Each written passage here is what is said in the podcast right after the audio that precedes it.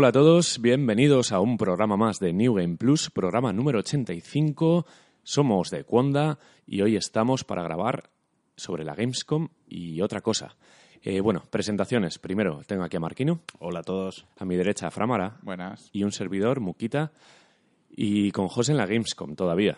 Pero bueno, eh, tendrá una participación estelar. Si no pasa nada, lo escucharemos por aquí. A ver, eh, tenemos la Gamescom, eh, otra feria más, la segunda más importante del año, después del E3. Una especie de E3 2.0, porque al final enseñan lo que mostraron en teasers, la mayoría pues trailers o ya jugables. O sea, le dan, están un poco más cocinados los juegos nuevos. Y eso mola porque se les nota ya tangibles, está- son casi inminentes algunos. Y vamos a hablar de mucha cosa que se presentó en el E3 que nos volvió locos y que incluso se ha podido jugar en, en la Gamescom. De hecho, José seguramente nos traiga un poco de Sekiro, eh, lo nuevo de From Software. Pero antes de nada, eh, el estamos jugando de hoy va a ser muy breve, más que breve, porque creo que no hemos tenido prácticamente tiempo de, de meternos con nada. No, está siendo para, por lo menos para mí, un verano raro que entre lo de la casa y tal, no he encontrado el, el- el- el ritmo de juego en, en casa de mis padres, que es donde estoy ahora, y, y la verdad es que estoy jugando a, a poquísimo. Y me sabe mal porque yo tengo mi lista esta de, de juegos Sí. terminados y está muy muerta. Y, Estás en la B. y estoy, Estás en la B, sí, estás en la- ansiedad con ello. Bueno, eh, a ver, yo le estoy dando tralla a la Switch porque estoy emocionado con el custom firmware, emuladores y tal. Y por otro lado, el Death Cells no me lo, no me lo quería perder. Y es cierto lo que decías en el anterior programa, aguanta muy bien el control, Mm. porque por suerte es analógico, lo que te preguntaba, el que le das poquito a la palanca Sí. y camina en vez de correr. Es una gozada ese juego. Sí. Tengo a todo mi curro enganchado. O sea, en Pero mi es- trabajo los tengo engañados a Es un todos. juego que funciona muy bien en el boca a boca, porque Sí. al ser indie es- está muy... No, no todo el mundo se entera, ¿no? Todo, todo el mundo es consciente de, de, de, de que sale y de, de que va y todo esto. Pero cuando lo juegas te causa tan buena sensación que se lo cuentas a la gente y, y la gente lo prueba y le gusta porque te tiene que gustar y, y así, ¿no? Y funciona muy bien en el boca a boca. Y es un juego que de, de- de Early Access, em, que ha estado como un año y pico en Early Access en. PC, eh, todo el mundo ha, ha- se ha creado un buen nombre en la comunidad y ahora pues eh, está arrasando en, en- en notas, arrasó en notas y en, y en- y en ventas Sí, y en todo. O eh, sea, está- me- me funciona muy bien.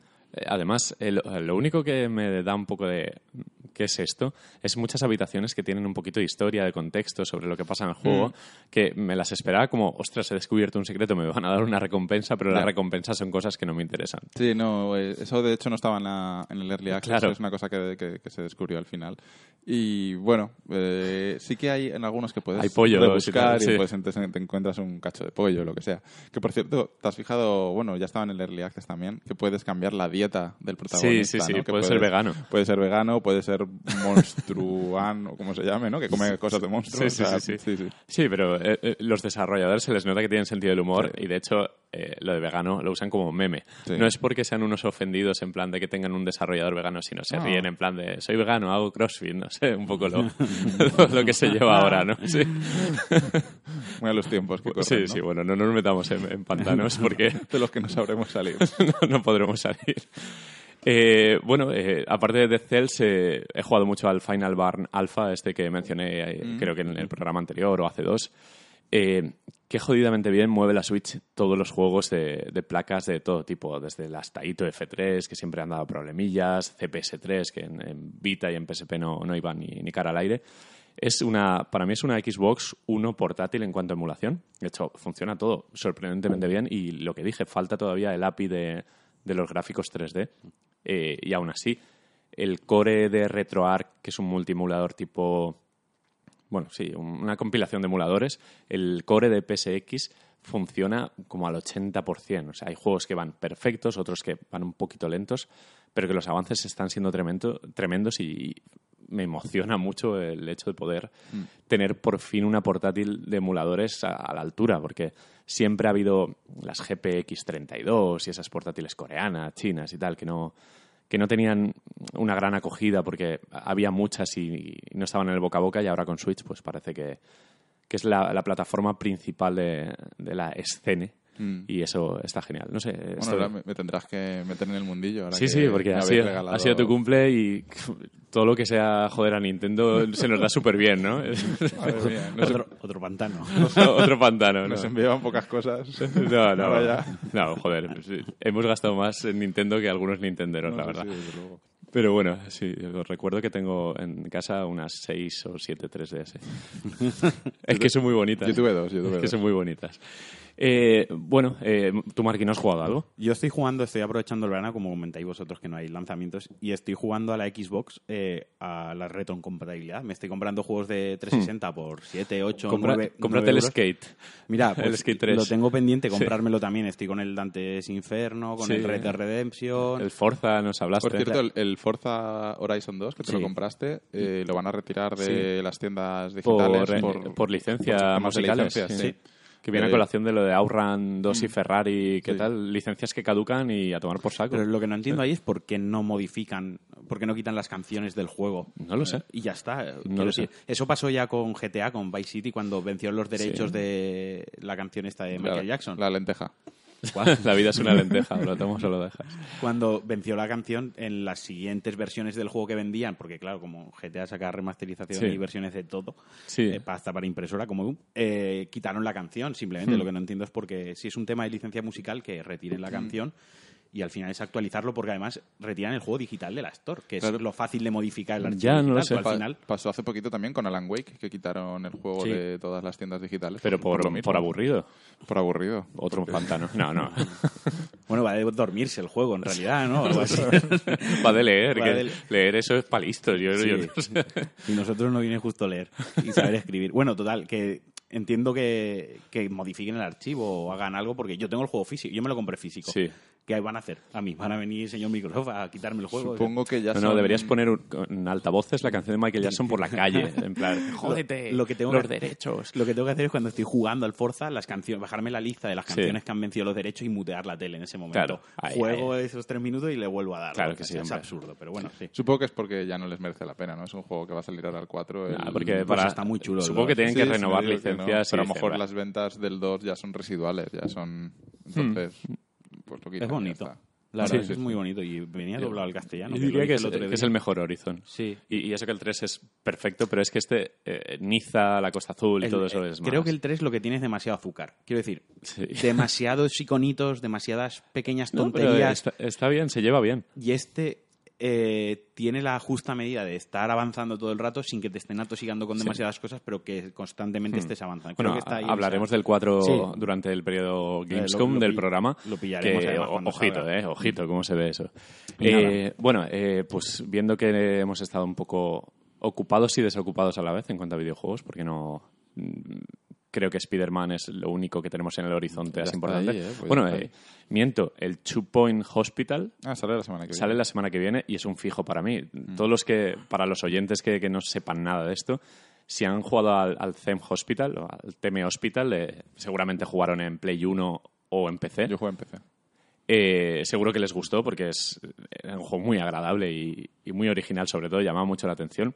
Sale una especie de remake homenaje Sí, el el, 30 de lo que agosto. se llama ahora, ¿no? La- el sucesor espiritual. Sí, exacto. Eh, ¿Se ha financiado por Kickstarter este juego? ¿Puede ser? Eh, No sé, me suena haber visto No alguna seguro, campaña. puede ser. Bueno, la cuestión es que eh, tiene una publicidad casi involuntaria gracias a la nostalgia.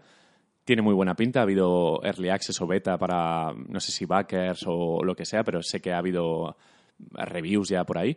Y lo pone muy bien. Y es sucesor espiritual de un juego que eh, ya sea por nostalgia, porque te gustan los videojuegos, pues quizás merezca la pena Sí, probarlo. es, sí. es un juego que es historia ya del videojuego, ¿no? Sí, es Sí. Todo lo de Bullfrog, eh, eh, Zen Park, Zen Hospital, todos los casi precursores de los Tycoon, estos de los Tycoon, Mm. eh, a mí siempre me han gustado porque han sido la- el acercamiento sencillo a la estrategia y con temas eh, Sí, muy con- pintorescos. y con humor Sí, con mucho humor. Eh, ¿Quién, quién ha jugado? Bueno, hemos mencionado aquí un juego de estos fetiches, el Roller Coaster Tycoon 2, o sea, que lo tenemos ahí en un pedestal. Pues sale el 30 de agosto y es de esos juegos de que a lo mejor para acompañar a Spider-Man o para que esa semana de espera no se haga no se haga muy cuesta arriba, pues puede venir bien. Lo traeremos al podcast, ¿no? Porque ahora hablaremos del, de la nueva senda que va a tomar New Game Plus. New Game Plus Bueno, 2.0. vamos allá. Abrimos eh, el juego de Jumanji y nos metemos aquí en, en el pantano de verdad. El Patreon.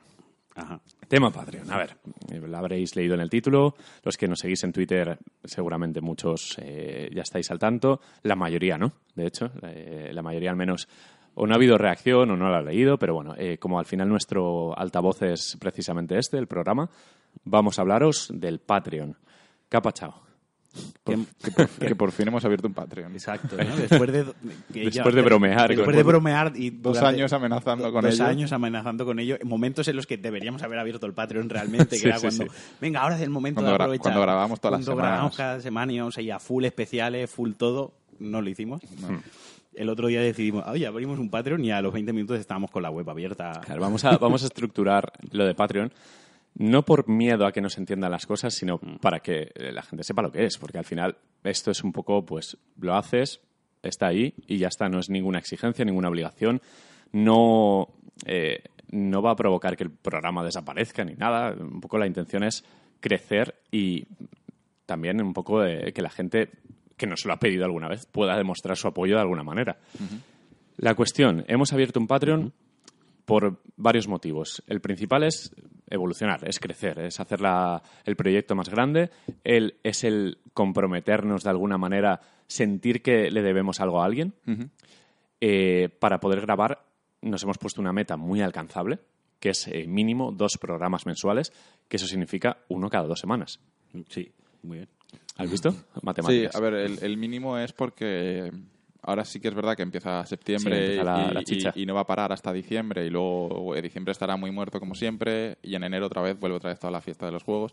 Entonces, eh, sí que es verdad que, por ejemplo, en la fase de verano es muy difícil mantener un programa con contenido. Tienes que trabajarte los especiales o, bueno, trabajártelos como lo hacemos aquí. Sí. Yo me entero de la misa a la mitad últimamente. De los últimos dos, a ver este qué tal.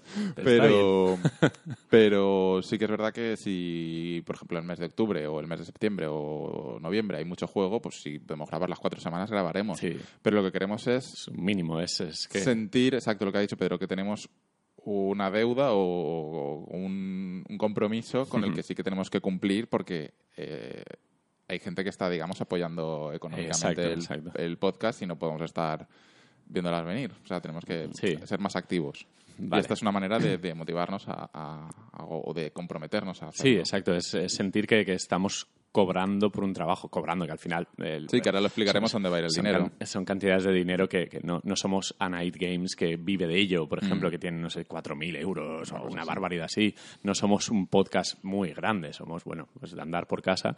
Pero, hay gente que nos escucha y, y les gusta escucharnos y, al final a mí me sabe mal personalmente abandonar un proyecto tan bonito como este que hacemos realmente porque nos da la gana.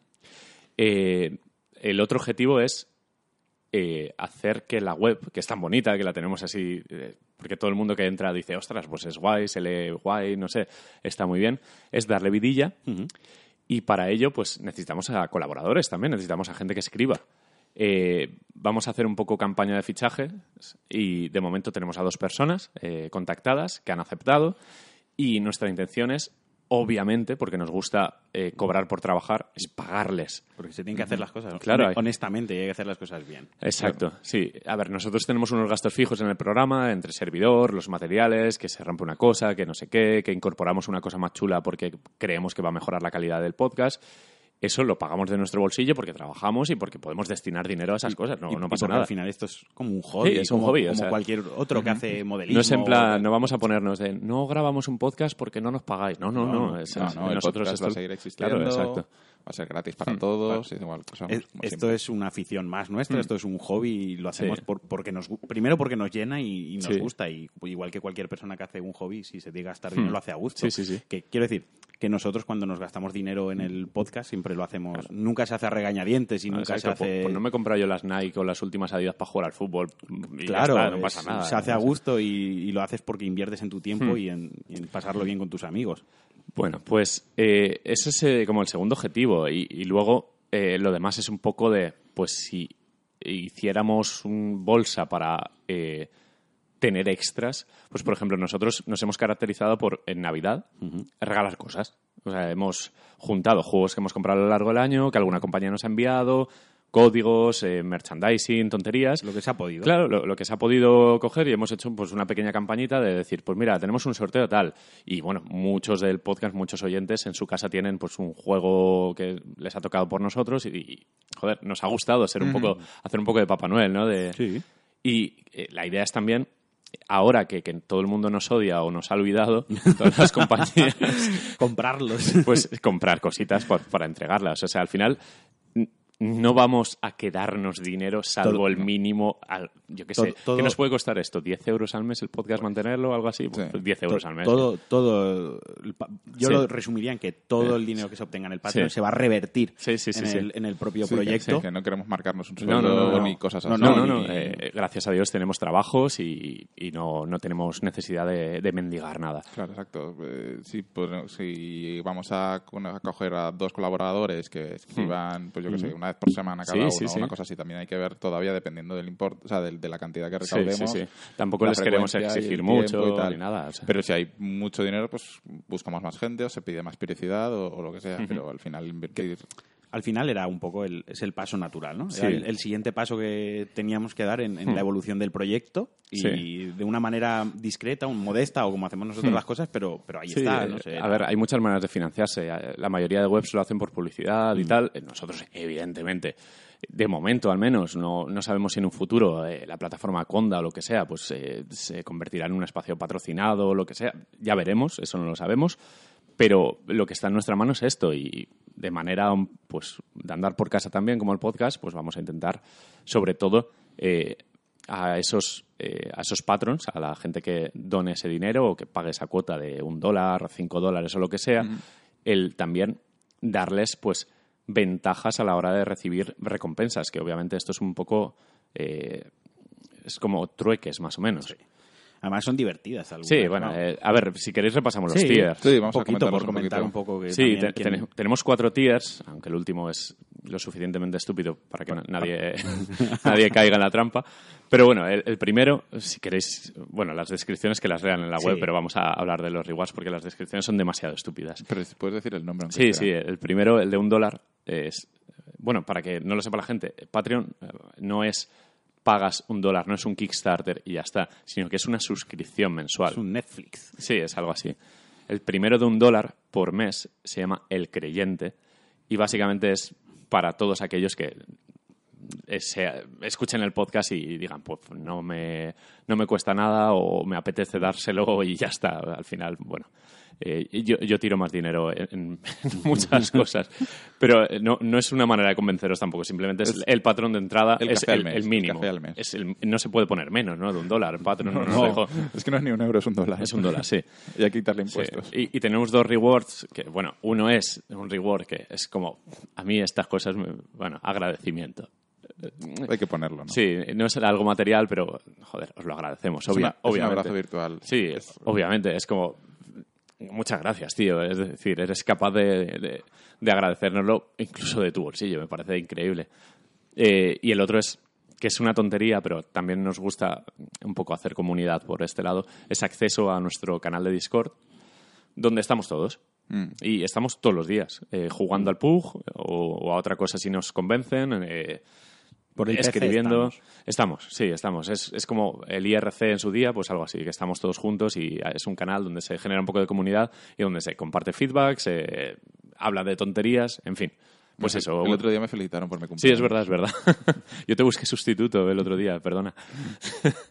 Luego tenemos otro que se llama el Ansias de 5 dólares, que ahí sí que, aparte de esos dos rewards, tenemos eh, lo que queremos, eh, lo que hacen muchos podcasts, es que podáis tener acceso anticipado al programa. O sea, si lo grabamos un domingo, como es el caso, pues tener el audio en crudo montadito enseguida y a todos esos patrons, pues toma, toma el enlace. ¿Lo quieres descargar ya porque el lunes por la mañana sales de viaje? Pues lo escuchas antes. Está bien, porque cuando nosotros hagamos un spoiler en el podcast, Sí, lo- ellos pueden hacer spoiler del spoiler del podcast a los demás. O sea, Sí, sí, sí. Sentirse uno No sé más. si haremos un enlace de WeTransfer, que suele ser nuestra manera de mandárnoslo. Yo creo que lo más fácil O de publicarlo en algún lado. Lo más fácil será ponerlo en Discord, ya que todo el mundo Sí. va a tener acceso a Discord. Sí. Bueno, en Discord, bueno, habría que verlo porque... Ya lo pensaremos. Ya lo pensaremos. No lo sé, no sabemos muy bien cómo funciona tampoco Patreon, pero la cuestión está en que pues es acceso en crudo al podcast recién montadito y supongo que dos días antes sí que lo pueden tener si seguimos grabando pues, los fines de semana. domingo, exacto. Nuestra publicación seguirá siendo los martes, si no pasa nada. Elegimos el martes y ahí se ha quedado. Luego tenemos la última, bueno, la penúltima, porque hay una última. Esta es muy divertida, porque se llama el Marquiner. Habéis escuchado bien.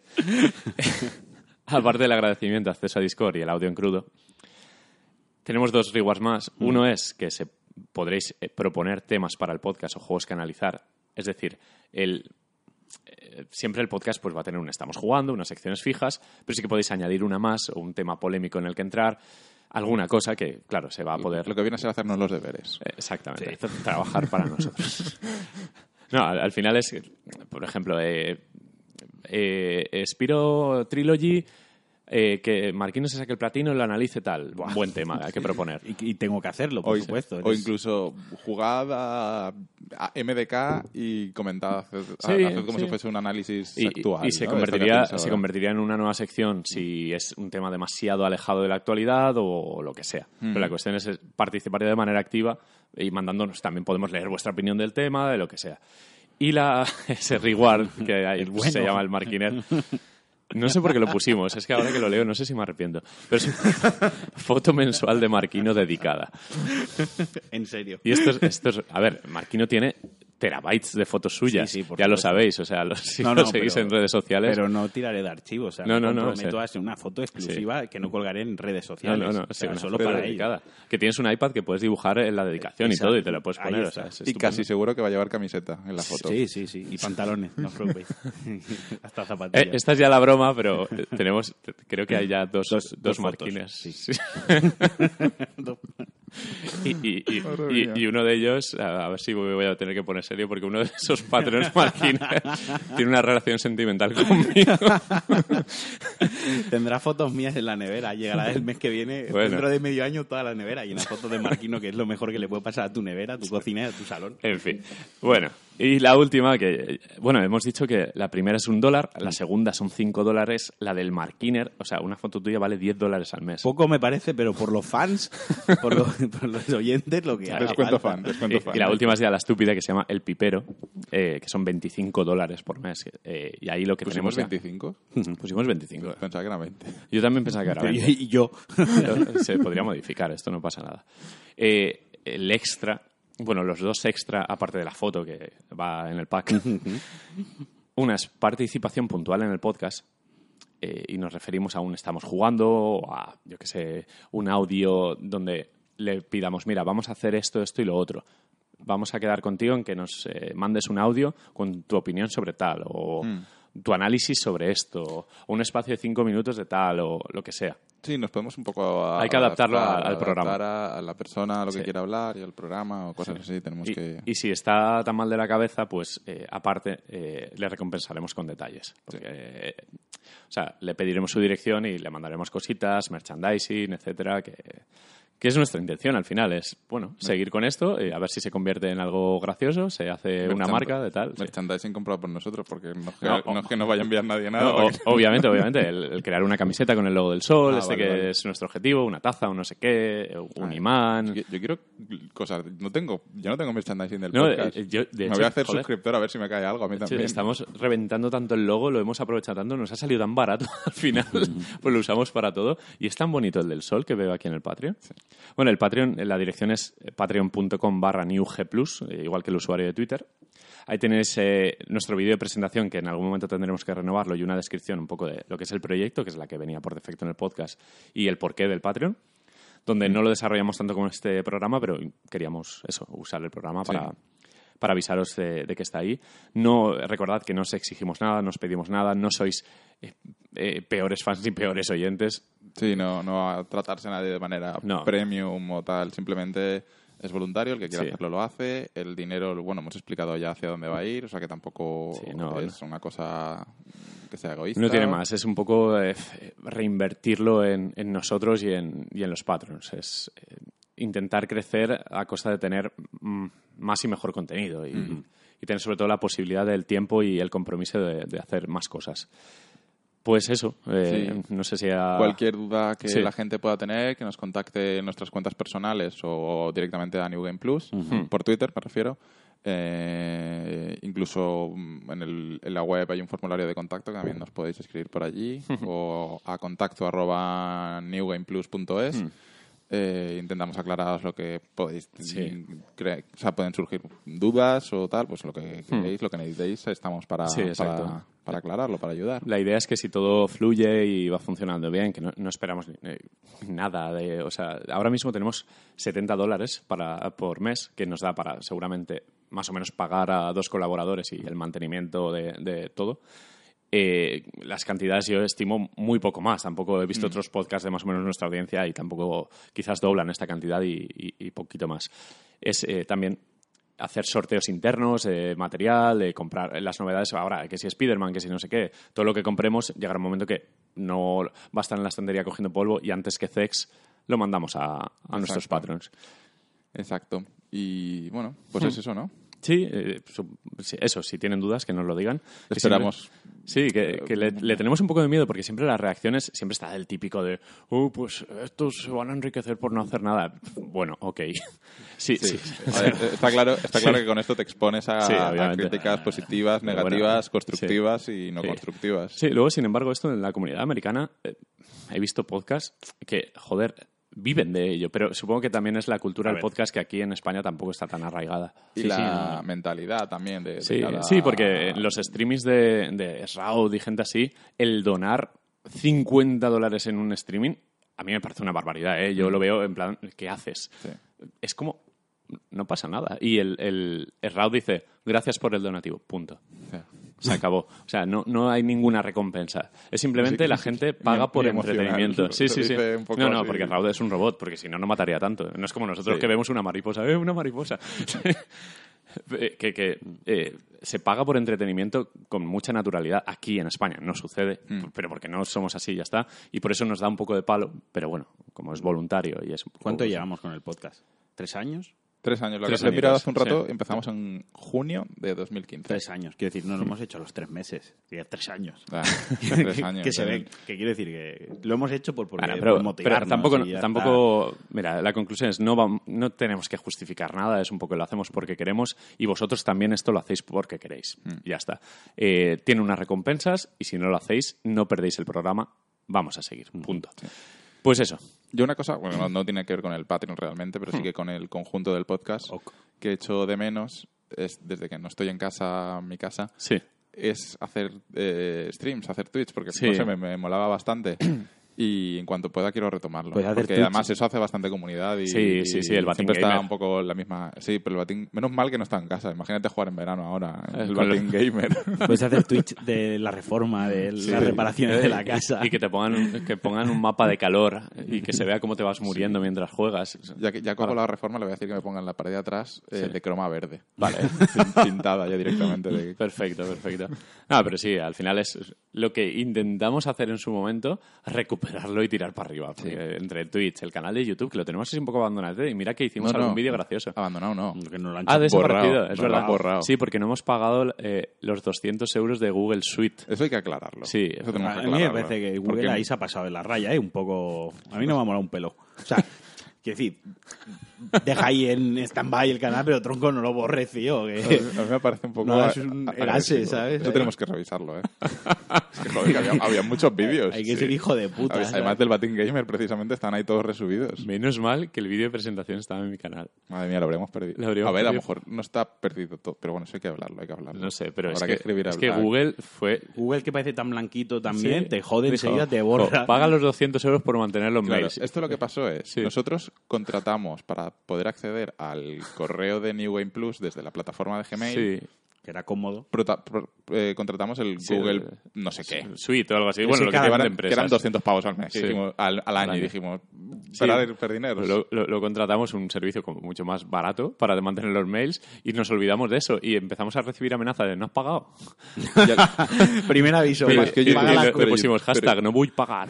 pero, pero, pero la YouTube es gratis, o sea, es que no entiendo qué tiene que ver. Vale, entiendo que nos quiten el acceso a través de la plataforma sí. de Gmail, que era muy bonita y muy cómoda, pero a YouTube no nos quites acceso. Se ve que, que lo enlazamos sí. como muy enlazado dijo tot, tot per l'aire. Llibertat New G Plus, tío. O Madre sea, mía, o bueno, sea, pues, ahí hay, hay que ponerse lacitos o algo. Un lacito rosa. rosas. Jo, No, pero ese a lo mejor ya lo tiene cogido alguien, ¿eh? El del cáncer. Pues Ah. fucsia, fucsia, que es New Game Plus es fucsia. Fucsia y rosa, tío, viene a ser lo mismo, No, Paco. hombre, no, es más En el intenso. espectro de colores que apreciamos los hombres, Sí, o sea, del rojo al naranja no hay nada. si para mí blanco y beige es lo mismo, tío, o sea, Hay que hacer pins de New Game Plus.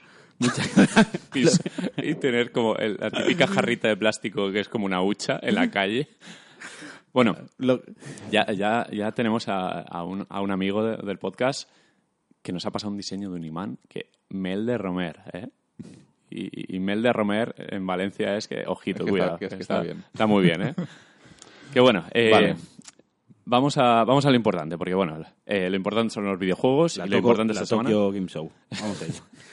Ahora Paco se ha preparado el E E3. El E3. Lo estaba pensando de eso. De ahora sigue la Paris Games Week. O sea, Eh, no, no. eh, la- hemos fusilado un artículo de alguna web que ha, que ha podido ir a la Gamescom, pero nosotros lo hemos desordenado para que no se note qué web es. Y vamos a hablar de la Gamescom.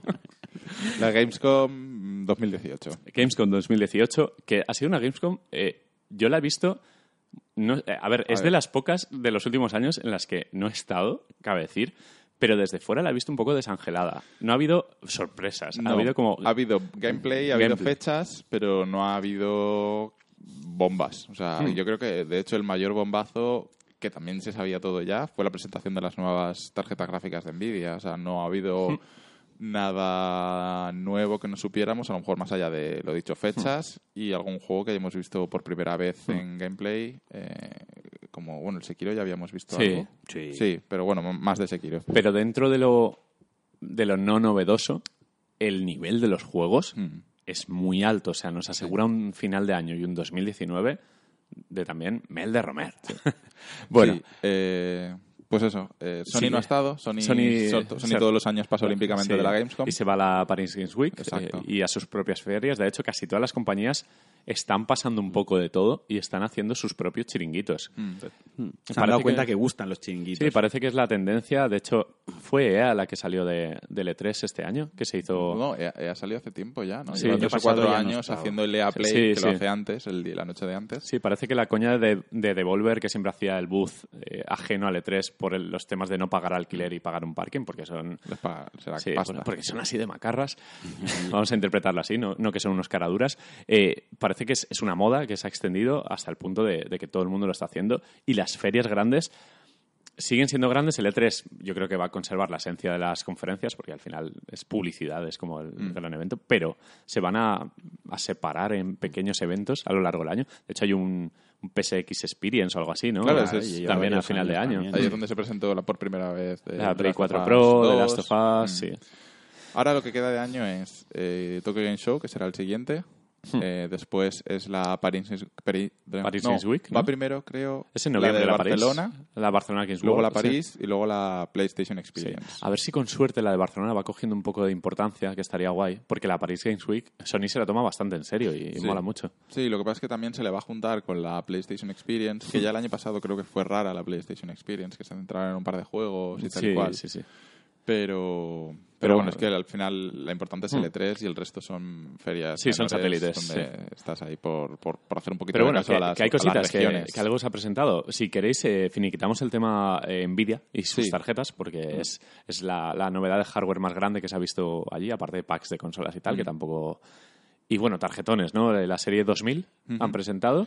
Sí, cambia el nombre, ya no es GTX, ahora va a ser RTX de Hmm. Ray Tracing, eh, que es la nueva tecnología que introducen. Eh, se han presentado la 2070, la 2080 y la 2080 Ti. Estas dos últimas, o sea, la 80 y la 80 Ti, ya están disponibles para hacer pre-order porque van a salir a finales de septiembre. Eh, la, 10 la 2070 también saldrá, pero todavía no se sabe nada.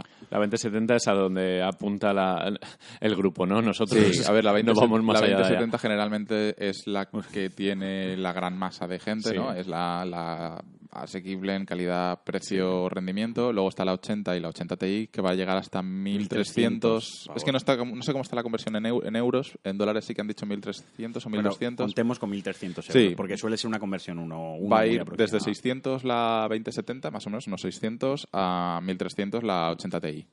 Eh, el el rendimiento va a ser muy superior a las que tenemos ahora. Eh, es nueva arquitectura, usan Turing. No sé tampoco muy bien. a- es- a- antes era Pascal, ahora son Turing. Esto José sí que no sabría decir que es más Sí. hardwareero.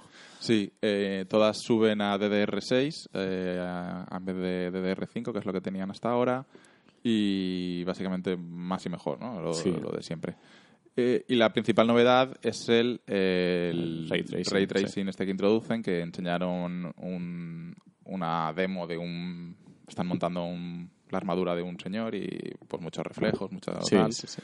Eh, y luego enseñaron demos de eh, Battlefield, Met-. Metro y Tomb Raider. Eh, pero por lo visto el ray tracing hay gente que es muy escéptica todavía con él. Parece que va a consumirte todos los recursos de la GPU, entonces Y no de- y sabes. de ti. Y de, ti también, de, la- de tu cartera concretamente. Pero son tecnologías que a lo, mejor se quedan o a lo mejor no, nunca se sabe. Son cositas, son añadidos que puede que sean el camino que sigue la industria o puede que al final la industria lo, lo desvíe. O sea, hay cosas que... Aquí, José, me vendría también bien. ¿Cómo se llamaba el, esto de la tecnología de, de NVIDIA de las partículas esta que se podía activar en algunos juegos? ¿Recordáis lo que os digo? Eh, Sí, pero Lo no del sé. pelo de Lara no, el pelo eso, no, era como. Lo usaban con mucho con Batman, cuando publicitaban el Batman, que salían billetes por el aire, o sea, había como Sí. mucho humo, mucha chispita. Pero eso, por ejemplo, sí que se ha quedado lo de las chispicas, ¿no? No, la- no es exactamente lo que estoy diciendo, que se veía, joder, me sabe mal porque ahora me, me vendría bien el nombre y si sale el nombre, eh, estoy haciendo tiempo para que Paco lo busque. Ah, no, no estoy buscándolo. Ah, Vaya, pues cambiemos de tema. que, que también chupaba muchos recursos, que era muy Nvidia espect- Particles. Esta- llamaba mucho la atención y era muy guay, pero luego se quedó en... Quiero decir, a día de hoy ya ningún juego lo lleva. Quedó anecdótico. Eh, habrá que ver. También dicen que es una tecnología muy orientada también al, al, entor- al ámbito profesional, al ámbito de renderización de entornos reales y tal, sobre ¿Se luz usa, y ya, en-. ¿Se usa ya en películas de animación? ¿Ray tracing? idea. ¿Se aplica esa tecnología? Pregúntale a José, yo qué sé. Bueno, no es- como veis, eh, hemos hecho un Patreon para informaros de, de datos precisos. A ver, lo que, lo que es lo que hay que quedarse es que las, las tarjetas gráficas van a ser mejores que las actuales. Exacto. Que el PUG en vez de 40 va a ir a 60 frames ya, por lo menos. Pero, a ver, no lo sé. Yo con la 1070, en principio, de, de lanzamiento no las voy a pillar. No, no, son, son además eh, suelen bajar de precio y si la minería sigue como sigue un poco de capa caída, eh, parece ser que no tendrán ese repunte absurdo que han tenido las, las 1070. Eh, yo la pillé por 360 euros, algo así, al final la, la Sí, 1070. yo también creo que Eh, ya- 360, una cosa así. Sykes. El Physics, ese. Physics, sí. este país, o como se diga. Sí. Me suena la serie esta mala del tío que es mentalista, pero exacto. El- eso era. Que se Pero quedó. eso sí que se usa, ¿no? En la mayoría No, de pero juegos, ¿no? en los juegos se podía activar directamente. Sí. Tenía una opción de. Te ibas a las Sí. opciones y lo activabas. Ah, pues como yo creía tal. que era lo del, eh, lo del pelo, lo del mirror set, que eran las, las lonas Sí, esas que se ahí está, movían. ahí se usaba, pero se no era podía- la misma, la del se pelo podía- y la de las... Se podía activar y desactivar. Nvidia Physics, vale. Y es como que se ha quedado, como que ya no se utiliza cuando Vale. van a anunciar un juego y, Sí, bueno, y te todo- quieren que te lo compres en PC en lugar de Van a consola. estar tres semanas corrigiéndonos. Bueno, no pasa nada. A eso vamos. Bueno, la cuestión es esa, que Sí. eh, la 2080 y 2080 Ti son unos bicharracos, especialmente la TI. Y, ¿sabes lo que me gustaría ver? Exclusivos de PC que realmente lo aprovecharan. Un Crisis nuevo. No lo vas a Mm. ver eso, tío. Ya, es que estamos un poco al... Son tarjetas que van a servir para que lo que en consola va a 1080, ahí vaya a 4K y a Claro. mayor frame rate. Pero que el salto es como... El ray tracing, creo que ningún ordenador de aquí a dos años lo va, lo va a aguantar ya- bien, de hecho, ¿no? ya habían pruebas y ya se ha comentado estos días que Tomb Raider, que va a salir inminentemente a 1080 60 frames, por así decirlo, con la tecnología activada, no aguantaba eh, Hmm. Los 60 frames. O sea, ya te estás hablando de que un juego que sale Sí. la semana, el mes que y viene, suelen estar optimizados de lujo. Es- los Tomb claro. Raider, sí.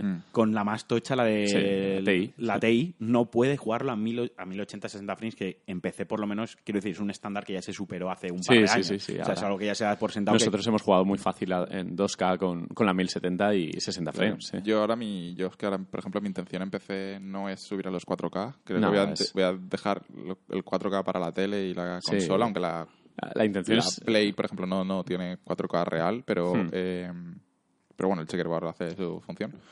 Y centrarme más en el PC, en, en, los FPS. En, Sí, de hecho, me he comprado hace poco, el- me comprado hace poco el un monitor, monitor 144 1080 con 144 Hz. No tengo intención de cambiarlo pronto. No voy a comprar un No, monitor no, no. 4K. La intención es jugar a lo que podamos a 144 Entonces, frames. Me que interesa más da el gusto. 1080 y subir los frames que, que subir a los 4K y bajar a Sí. 30 frames. Entonces, A ver, que, que seguramente con una 2080 Ti todos los juegos vayan clavados. Pero como depende tanto de la CPU, que si no sé qué, al final la inversión importante hay que hacerla cada X años y puede que esta generación nos la saltemos. Oye, José ahora que sí que sí que dijo que tenía intención de, Sí, de sí. comprarse la, Sí, la a- 80 Ti. O sea que, A José cualquier cosa que le acelere los renders le va a venir bien. Sí, sí, y sí. yo entiendo esa inversión, pero que para juegos nosotros al menos... de momento no. A mí lo que me viene bien es que las compréis y me vendáis la... Paco, me venda La la, otra. 1070 barat- baratita. Yo voy heredando gráficas. La 970 que tengo también puede... La, la típica madre que hereda el iPhone de José. anterior. Ah, a mí me da igual, pero si yo no me veo nada, no me veo un carajo. 60, 144 es demasiado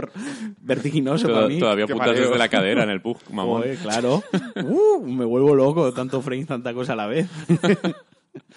Bueno, ese ha sido el anuncio de, de hardware eh, más sonado, el, el que el que ha copado todas las portadas. No sé si ha habido algo más, eh, porque siempre en la Gamescom siempre hay espacios, eh, sobre todo en la planta de arriba, donde presentan cositas, Mm. pero este año no, no ha sonado nada más fuerte que esto. O- Yo sí, creo- pero- No lo sé. No, creo que, creo sí, que pero no- habido nos hemos esto. enterado. Si ha habido algo de... Es que los procesadores como... pues, yo qué sé. No, no, no, tampoco. no marees. Se, se buscaba esto, o sea, había run run con las tarjetas Sí, no, y por fin además, se han ya van presentado. tiempo... De hecho, se filtró todo como el dos días antes. una cosa Yo es que o cuando presentan tarjetas, eh, creo que al final, o como lo veo yo, creo que el, el morbo es el, pre- o sea, saber El el, precio, claro, obviamente. Ya la gente- porque es más y mejor. o sea, Claro, ahí está, es más y ah, Eso es a lo que iba, quiero decir. El el usuario. nuevo, eh, el- entiendo que la gente que trabaja en render, la gente que trabaja en CGI, en, Sí. esto- en cosas guays. eh, Los Joses del lo- mundo. Estén esperando el análisis súper tecnológico de toda la tecnología que hay detrás y es como, wow. Creo que el resto, el grosso del usuario del, del PC gaming a día de hoy es el precio. O sea, ¿cuánto Sí. me tengo que gastar este año? Es a lo que están expectantes y es lo que, lo que esperan.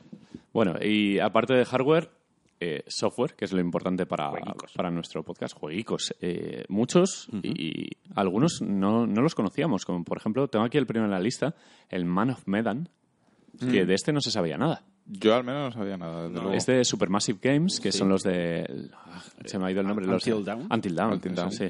El juego este, la aventura de terror Sí, el slasher. adolescente, el slasher, movie, A mí trasladada me- a videojuego. que me ta- encantó, ¿eh? Es muy Ojo. simpática. eh, a mí me gusta mucho. eh, de hecho, solucionan los problemas de rendimiento, que era lo que más te sacaba de tal, y la experiencia es muy chula, es muy divertida. Yo lo jugué hace poco, de hecho, lo jugué este año. Pues eh, siguen un poco con la misma tónica, misma tecnología, mismo tipo de género, pero esta vez se van a- al mundo submarino, Sí. que, que tanto acojona, al menos en lo personal. Sí, eh, es una especie de mm, tema submarinista, cosas bajo el agua, con un poco mitología de Cthulhu, Cthulhu. no, Sí, no, sí, no, sí. no Cthulhu directamente, pero no como, co- como que hay cosas Hmm. mm, antiguas en el agua que no deben de Sí, ser molestadas. ¿no? Exacto, O sea, de hecho lo- es parte de una trilogía Plankton. que se llama The Dark Pictures Anthology.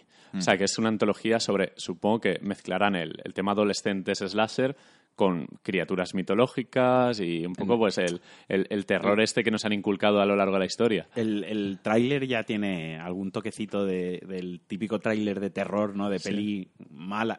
No hagamos, hagamos la comparación de peli mala, pero no como a juego que vaya a ser malo. Quiero decir, Until Sí, Dawn eh, eran pelis malas de terror. Viernes 13, Exacto, exacto. en mu- Sé lo que convirtió sé lo que claro, Sí. y cosas que así. convirtió en un- creo que es Cabin un- in the Woods y en- todo esto, sí, sí. es un poco la, una parodia bien, ¿no? Ellos son Mm. conscientes de que están paro- parodiando o llevando Sí. al, al videojuego las pelis de terror mala.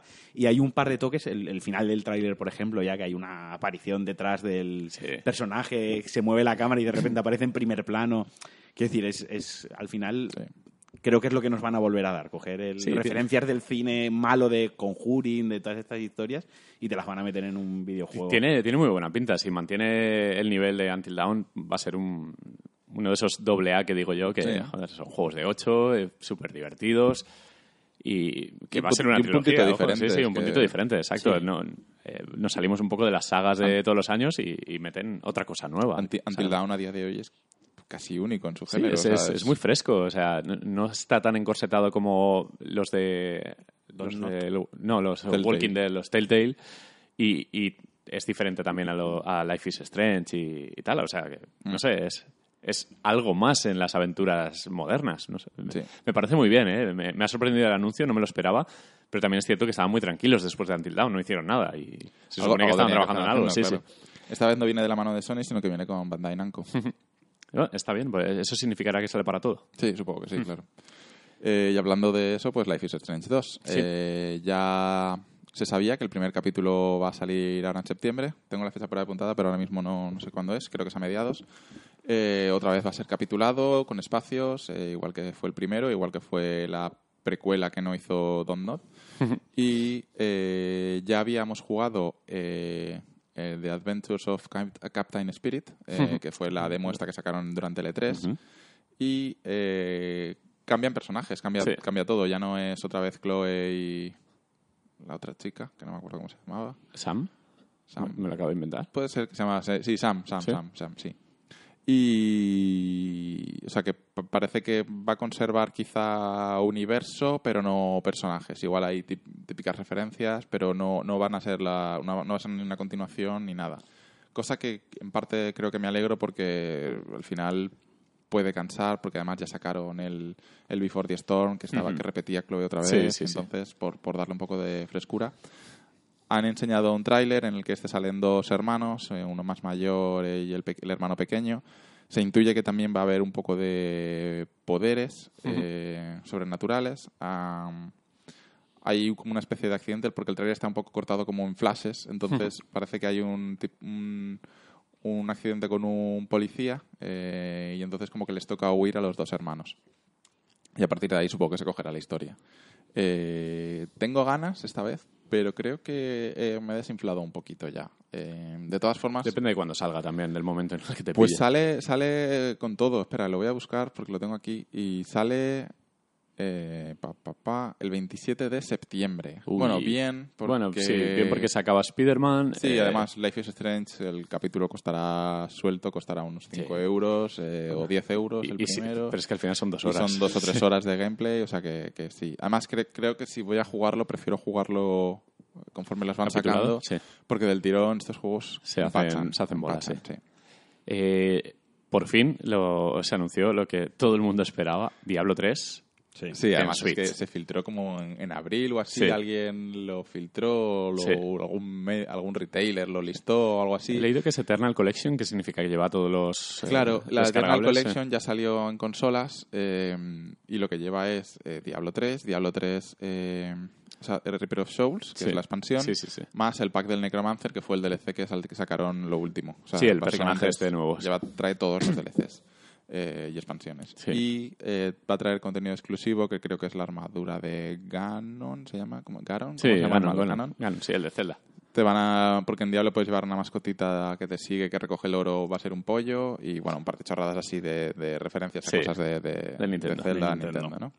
Eh, y por lo demás, 60 FPS. Cosa mola. muy bien. A ver, en Play 3 ya funcionaba a 60, ¿puede ser? Sí, sí, sí, Es un juego que Sí. los 60 le vienen. Sí, no, eh, no me lo imagino a requisitos. 30, ¿eh? Eh, y todo lo que cabe esperar de, de- de Diablo 3 en Switch eh, se va a poder jugar a multi, eh, que además, pues bueno, Sí, puede, tiene sentido puede si no, invitar sí. tal, a jugar en multi. Eh, online, va a tener las seasons, igual que tiene el, el juego, o sea que una versión completa de Diablo, no va a ser una versión recortada.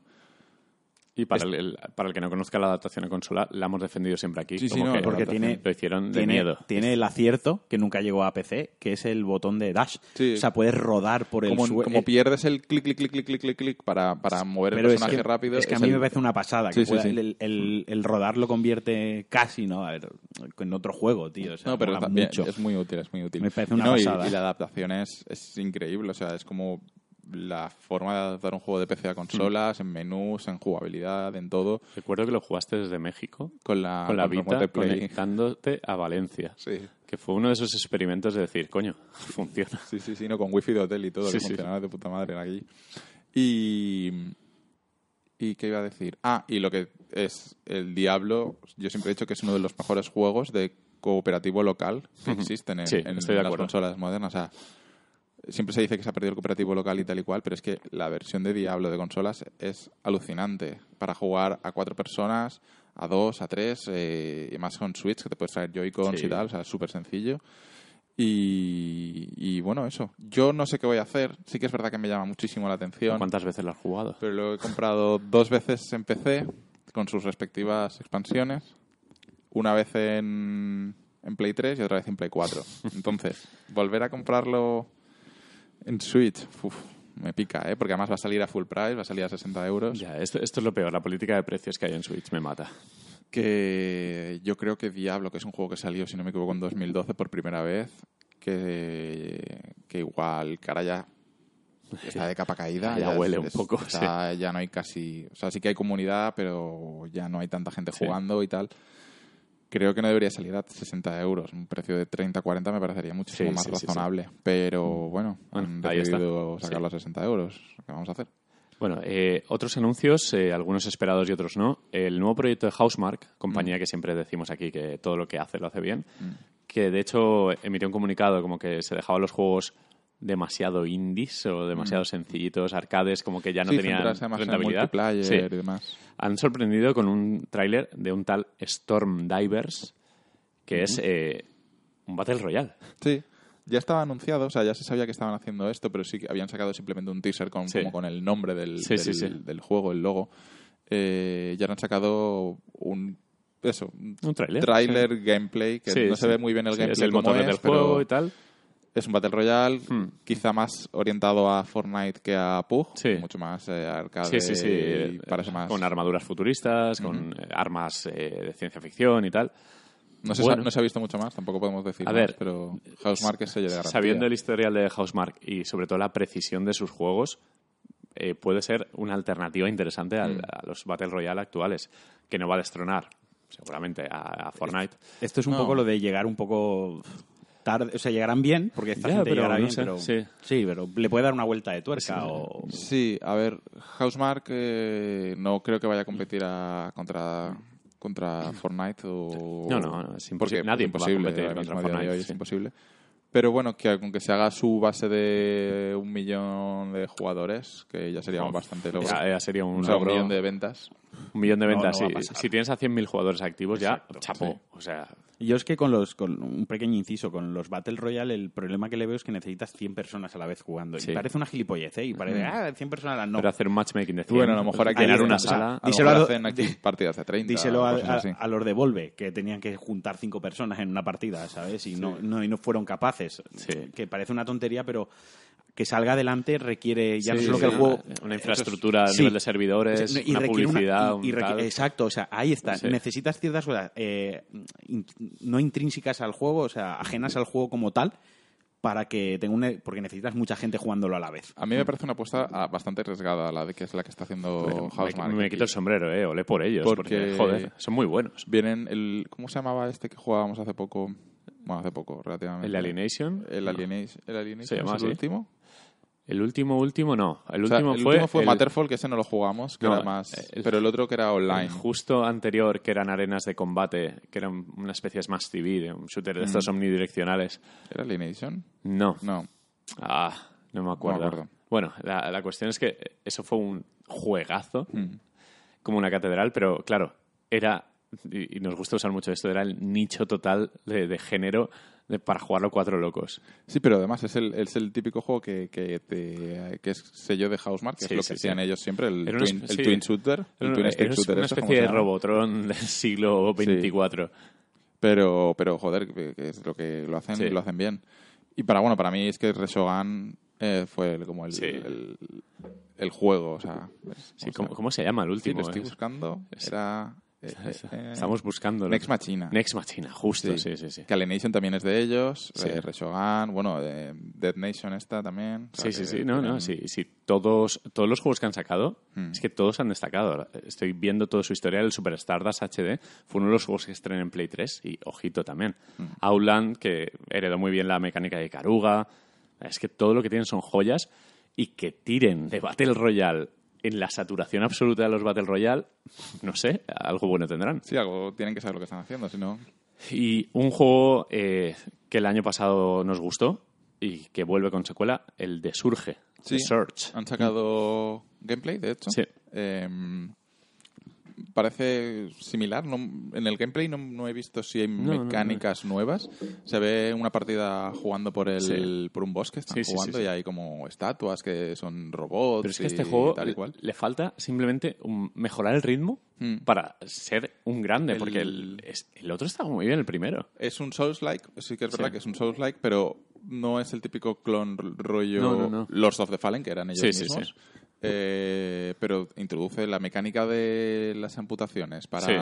para a- a- a- Sí. coger mejoras y chips y tal y cual, y luego poder crafteártelo tú, eso me pareció súper y los jefes bien, finales, que estaba súper bien las mecánicas de combate, que tenías que buscarles el punto débil, era un poco volver a los arcades de, de los 90. y Mm. A nivel de diseño de nivel de diseño de niveles también lo hicieron muy bien, eran Sí. unos entramados bastante conectados, Sí, y- y interconectados, muy bien. algunos atajos eran un poco de, bueno, aquí te Mm. han pasado un poquito, pero eh, como intento, como mejora Muy bien, muy y darle personalidad a un Lost of the Fallen, que fue un poco... meh. Sí, no, además, Sí. han, además se, han, se han metido en el mundo de la ciencia ficción, que, Sí, que- sí, que sí. es, que es original y que es diferente, que, que ya no es a mí, a espadas mí y me, pareció, me pareció un juego de, de siete súper correcto y, y An- con en- posibilidades. Ahí está. Eh, Sí. que justo me lo has quitado de la boca. Lo que iba a decir es que a mí lo que me gustó de, de Surge, con todo lo que no me gustó, precisamente era el margen de mejora Hmm. que tenía. Era que tenían que pulir el juego, ciertas mecánicas y, y sobre todo para mí jugabilidad y algunas, algunos detalles, pero había tal margen de mejora. La base era tan buena Hmm. que dices, joder, una, una secuela. Ahora me dicen Lords of the Fallen 2 y es como, no, tío, mira, calla, pégate fuego. ¿Sabes? ¿A quién salvas? ¿Al Lord of the Fallen? No. Al perro. al perro. Eh, pero el, el- en este caso de Surge sí que, sí que mira, oye, me, Sí, da curiosidad. y, y estos, mola, tío, estos o tíos, sea, además, son alemanes, los de Deck 13, lo han presentado en Alemania, en su feria, y es de lo mejorcito que tenemos en Europa en cuanto a motores gráficos, eh, innovación, porque están sacando juegos gordos en una industria que hay cuatro protagonistas y no hay sitio para nadie más. Y, y me apetece, ¿eh? me apetece, le daré una oportunidad. Sí, sí, sí, desde luego. Bueno, han dado fecha de Shenmue 3. Madre mía. Eh, sí, salió, 19. hace, sa- salió Sí. hace poco, salió el, el pack con el 1 y el 2, salió Sí. esta misma semana pasada. Tengo que ver el vídeo de Digital Foundry porque algunos dicen que es el mejor port que podrían haber sacado y otros dicen que es la cosa más vaga del mundo. O sea que hay opiniones tan opuestas que no sé qué creer. No, no me lo voy a comprar ni lo voy a jugar. La cosa es, ¿está bien sacar un port de un juego así? O sea, A ver, yo en hacer su que la gente momento... lo juegue es bien, o sea, no, no, no está Se penado. viene aquí la opinión impopular de un seguero de corazón. A mí Shenmue en su día, En su eh, día. en su día me pareció impactante cuando lo puse en Dreamcast. Además fue un verbatim como una catedral que metí en la Bueno, Dreamcast. claro. Creo que de hecho eran varios verbatins. Sí, eran dos. Eh, lo flipé muchísimo, me gustó, pero no me lo acabé porque me aburrió. Lo jugué años más tarde cuando ya el, el mito había nacido y se muera, vamos, era intocable Sí, sí, sí. y me pareció un coñazo. Creo, a ver, en mi opinión, Shenmue ha envejecido muy mal, muy mal. Tienes que ser muy romántico con Sí. tiene que haberte gustado mucho para poder aguantarlo. A mí, y mira que yo con Sega tragaba Sí, de todo, o sea, yo al final soy el más seguero del mundo, pero Shenmue, no sé por qué, nunca he conectado con él. Y entiendo que hay dos tipos de jugadores, los que lo aman y lo odian, pero Sí. tan, tan distanciados los dos perfiles, y yo soy de los que lo odian. A mí A mí me resulta, lo siento, eh, ¿eh? Para mí es tedio absoluto, ¿eh? Sí, no, no lo siento, tal. A mí me parece feo, ya está, o sea, es, Es que para mí Yakuza es tan superior. Ahí está, o sea, y, mira que Yakuza se me hace un poco de bolita, pese Hmm. a que, joder, yo soy muy Yakuza. No, que no, pero, pero joder, es muy llamativo, Hmm. muy estridente. Creo que es muy. Es, es todo lo que los occidentales tenemos de Japón en la mente, ¿no? Lo que Hmm. nos gusta. Pero Shenmue me parece tan, tan eh, correcto, tan. Sí, re- eh. que a lo mejor es desconocimiento e ignorancia. Digo lo que me transmite. Yo, yo lo he intentado muchas veces con Shenmue y mira que he llegado lejos y, y todo lo de las, eh, incluso en la secuela. y- Yo, por ejemplo, jugué el original y sí que me gustó muchísimo en su día y lo jugué entero del tirón. De hecho, es de esos que te acabas y dices, joder, que, que juegas acabo de Sí, jugar. a ver, ¿no? es que cuando salió era increíble. Pero luego Era salió el 2 otro y nivel. dije, quita, no. Y luego, a día de hoy, ni por dinero lo volvería a jugar. O sea, Entre las carretillas, el combate que era un Virtua Fighter muy simplificado. No sé, es que. No, o sea, n- no terminé de conectar con él nunca y me sabe mal, Mm. porque también me ha pasado con Witcher 3, que tú al final sí que le diste la oportunidad y te gustó mucho, pero son de esos juegos que todo el mundo Pero- los pone como top y yo no puedo. yo creo que ha envejecido mal, que ahora ya es mm, mal momento para jugarlo. Ahora, eh, Y- Tienes que tener mm, quizá mucho estómago, mucha paciencia, Hmm. ¿no? Para, para, para Sí. obviarle errores que se han podido ir subsanando con el tiempo. Y esto viene a colación de Shenmue 3, que Shenmue bueno, 3. se ha presentado el tráiler 19 de agosto del 19, ¿no? Eh, o algo así. Agosto de Agosto de 2019. 2019. Eh, tiene una pinta tan chusca que yo lo veo y es como, Pero las caras ya se mueven. no lo sé, es que... es que, no- eh, a ver, a mí si me sacan un tráiler así de un juego que me haya marcado mucho, seguramente lo habría flipado con el tráiler, porque es como muy respetuoso, pero lo veo muy pocho, no sé. No sé, a mí no me... No, no, yo No, es- es de no esos que anuncios. Que me parece romanticismo puro y duro cuando Estamos se, perdiendo Patreons aquí ahora mismo. cuando se anunció en el directo. E3, que yo estuve en ese 3 No. de 2015, yo aluciné porque era el meme. Es como Final Fantasy VII. Eran, eran memes eh, con patas. Pero cuando es realidad es como, bueno, sí, que se lo compre el otro, yo no me lo voy a comprar. Y sé que peco un poco de, joder, de, de que a lo mejor estoy prejuzgando, pero no, Eh, no, no sé, no, no me atrae No, nada. no perdemos Patreons. Ahora Patreons de los buenos, de los de que nos obliguen a jugar al... Mira.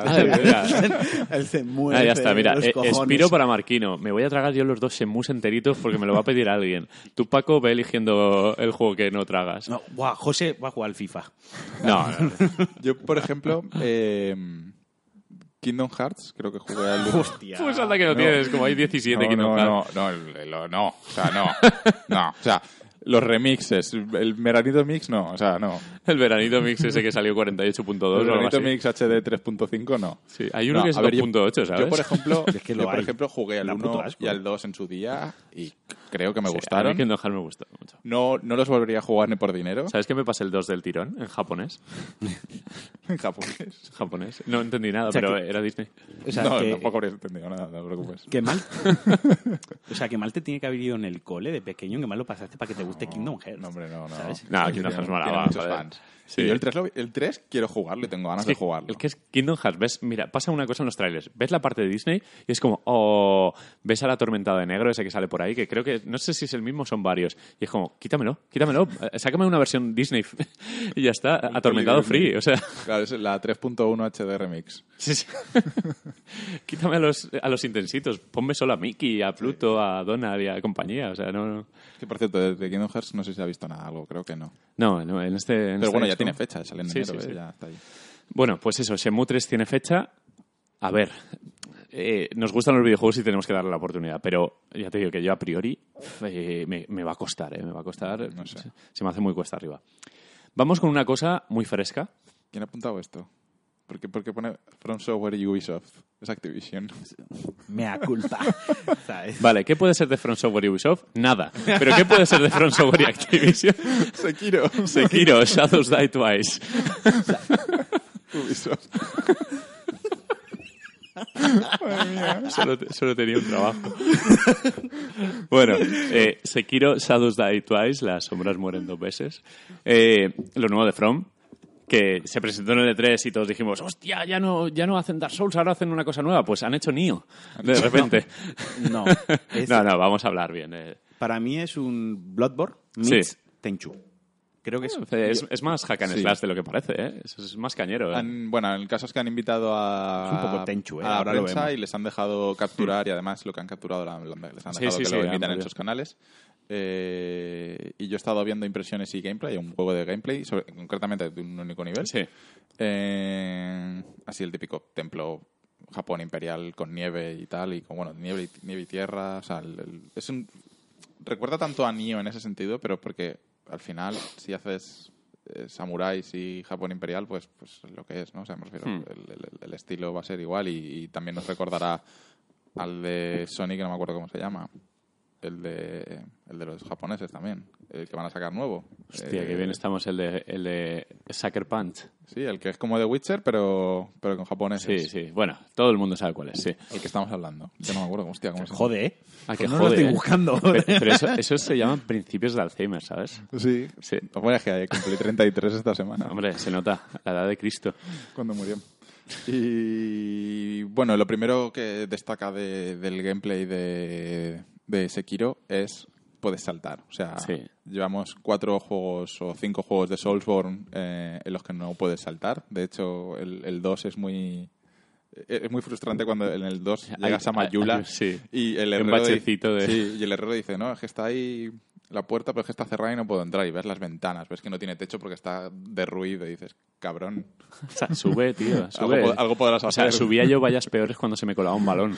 Es por eso que... No, sube, Por cabrón. fin puedes saltar, o sea, el juego va a ser muchísimo más vertical y además tienes un gancho. Eh, Doble salto, ¿no? Sí, tiene, hay, hay un indicador en el, Double en los- el- en lo- en el escenario verdecito, una bolita verde donde te puedes enganchar. O sea que, que tienes ahí bastante...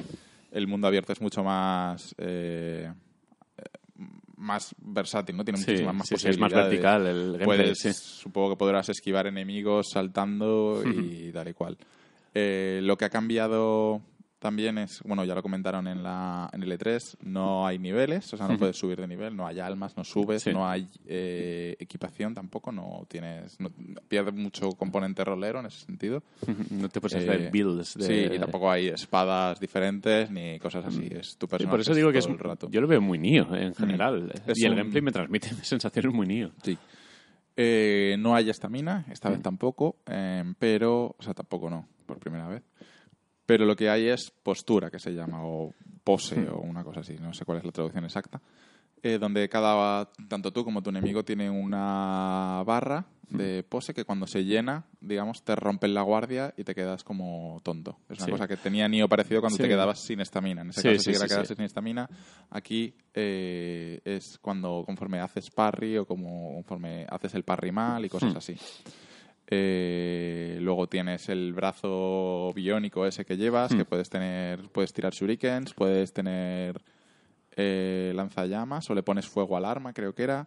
Tienes un hacha como para hacer un, un stun, o sea, un- Sí, sí, sí. dejarlos eh, atontados.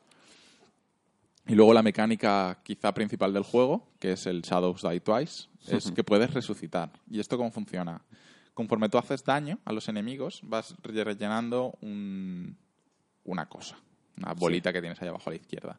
Y cuando la llenas, Un quiere token. un token, exacto. Mue- cuando mueres vas a poder resucitar, vas a tener un continúe desde el momento que, o sea, te levantas, donde Otra estás, vida, te levantas. Y Entonces, te vuelve a hundir el enemigo ahí tal cual. Pa' abajo. Y oís las risas y los gifs que Como un topo, para abajo. Hay que, consejo, esperaros a que el enemigo esté, haya dado tres cuatro pasos para poder volver. Entonces, ese token no es, una, no es un único token, o sea, sí que es un único token, pero puedes volver a recargarlo. Conforme pegas a los enemigos, ese token se rellena y entonces vuelves a poder resucitar. Vale. Y dices, ¿esto es infinito? Sí y no. Eh, si tú, por ejemplo, imagínate en el Dark Souls, lo que estaba hablando antes con Marquino, si tú llegas a un Black Knight, de estos que eran muy tochos y que te mataban de un Un espada ojo rojo. eso es. y te mata, posiblemente si resucitas no vas a poder hacer la cantidad Ya, de daño eh, necesaria para rellenar otra vez el es, token. es busca una alternativa o... Entonces, sí que es verdad que tienes una segunda oportunidad, pero no son vidas infinitas porque Pero si el- te ha matado... la vida del enemigo no se recarga, entiendo que... Eso no lo sé, no, no tengo... No es una No, yo por lo no que he visto, o sea, te levantas en como, En el- como supongo- está, como está supongo la el enemigo no se, re- no se- Vale, vale, vale. O sea, sí que tienes una segunda oportunidad, pero te puede volver a matar Sí, y ya no te vas que a no volver es a un levantar. checkpoint, es Y una lo- vida. y lo mismo- hoguera in in situ. Y lo mismo con un boss. Imagínate que para recargarlo tienes que hacer mil de daño, yo que sé, Sí. por decir una cosa. Y cada espada tuya haces 20. Sí, sí. Pues no vas a recargarlo durante el encuentro contra el boss. por- por- por Vale, vale. O sea, todo esto también de lo que hemos visto en los gameplays. o tampoco... Ah, y a ver luego durabilidad de las armas y todo eso, si las rompes y no sé qué, bueno, ya veremos.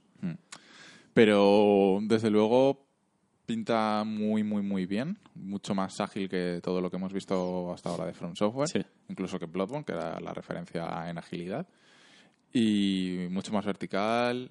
Pinta diferente. O sea, lo importante es que, que, aunque sí que lo estás jugando y se nota que estás jugando un juego de, de From Software con, que viene de, de los Souls, se nota que no es otro Souls. Sí. Y, que, y creo que está bien, creo que, que- Sí. que merece la pena. Esta gente ha demostrado que, que, que puede hacer cosas muy bien, como lo hizo con Bloodborne, saliéndose de lo que estaban haciendo hasta ahora. Hmm. Sí. En, en- Aunque tampoco se sale mucho, eh, recuerda todo mucho a... Sí, sí, no, a ver, Bloodborne obviamente es muy, muy Dark Souls, Hmm. pero, pero han, hicieron un, un Hmm. gran juego. Eh, o sea, como que tienen potencial y Sí. está... No, eh, sí, la- los gameplays tienen una pintaza, todo lo que he visto, las animaciones, los enemigos que son muy Bloodborne, eh, el ogro este gigante que te lanza. El juego, el juego es muy visceral Sí. también, es muy... La sangre de Bloodborne también, Mm, no sí. para de... Bueno, son tajos de katana constantes. El, el diseño de los enemigos es donde creo que, por lo menos por lo que se ha visto, donde está el toque, eh, donde está la mano front software Sí. total. El, Sí. ¿Habéis visto el enemigo este?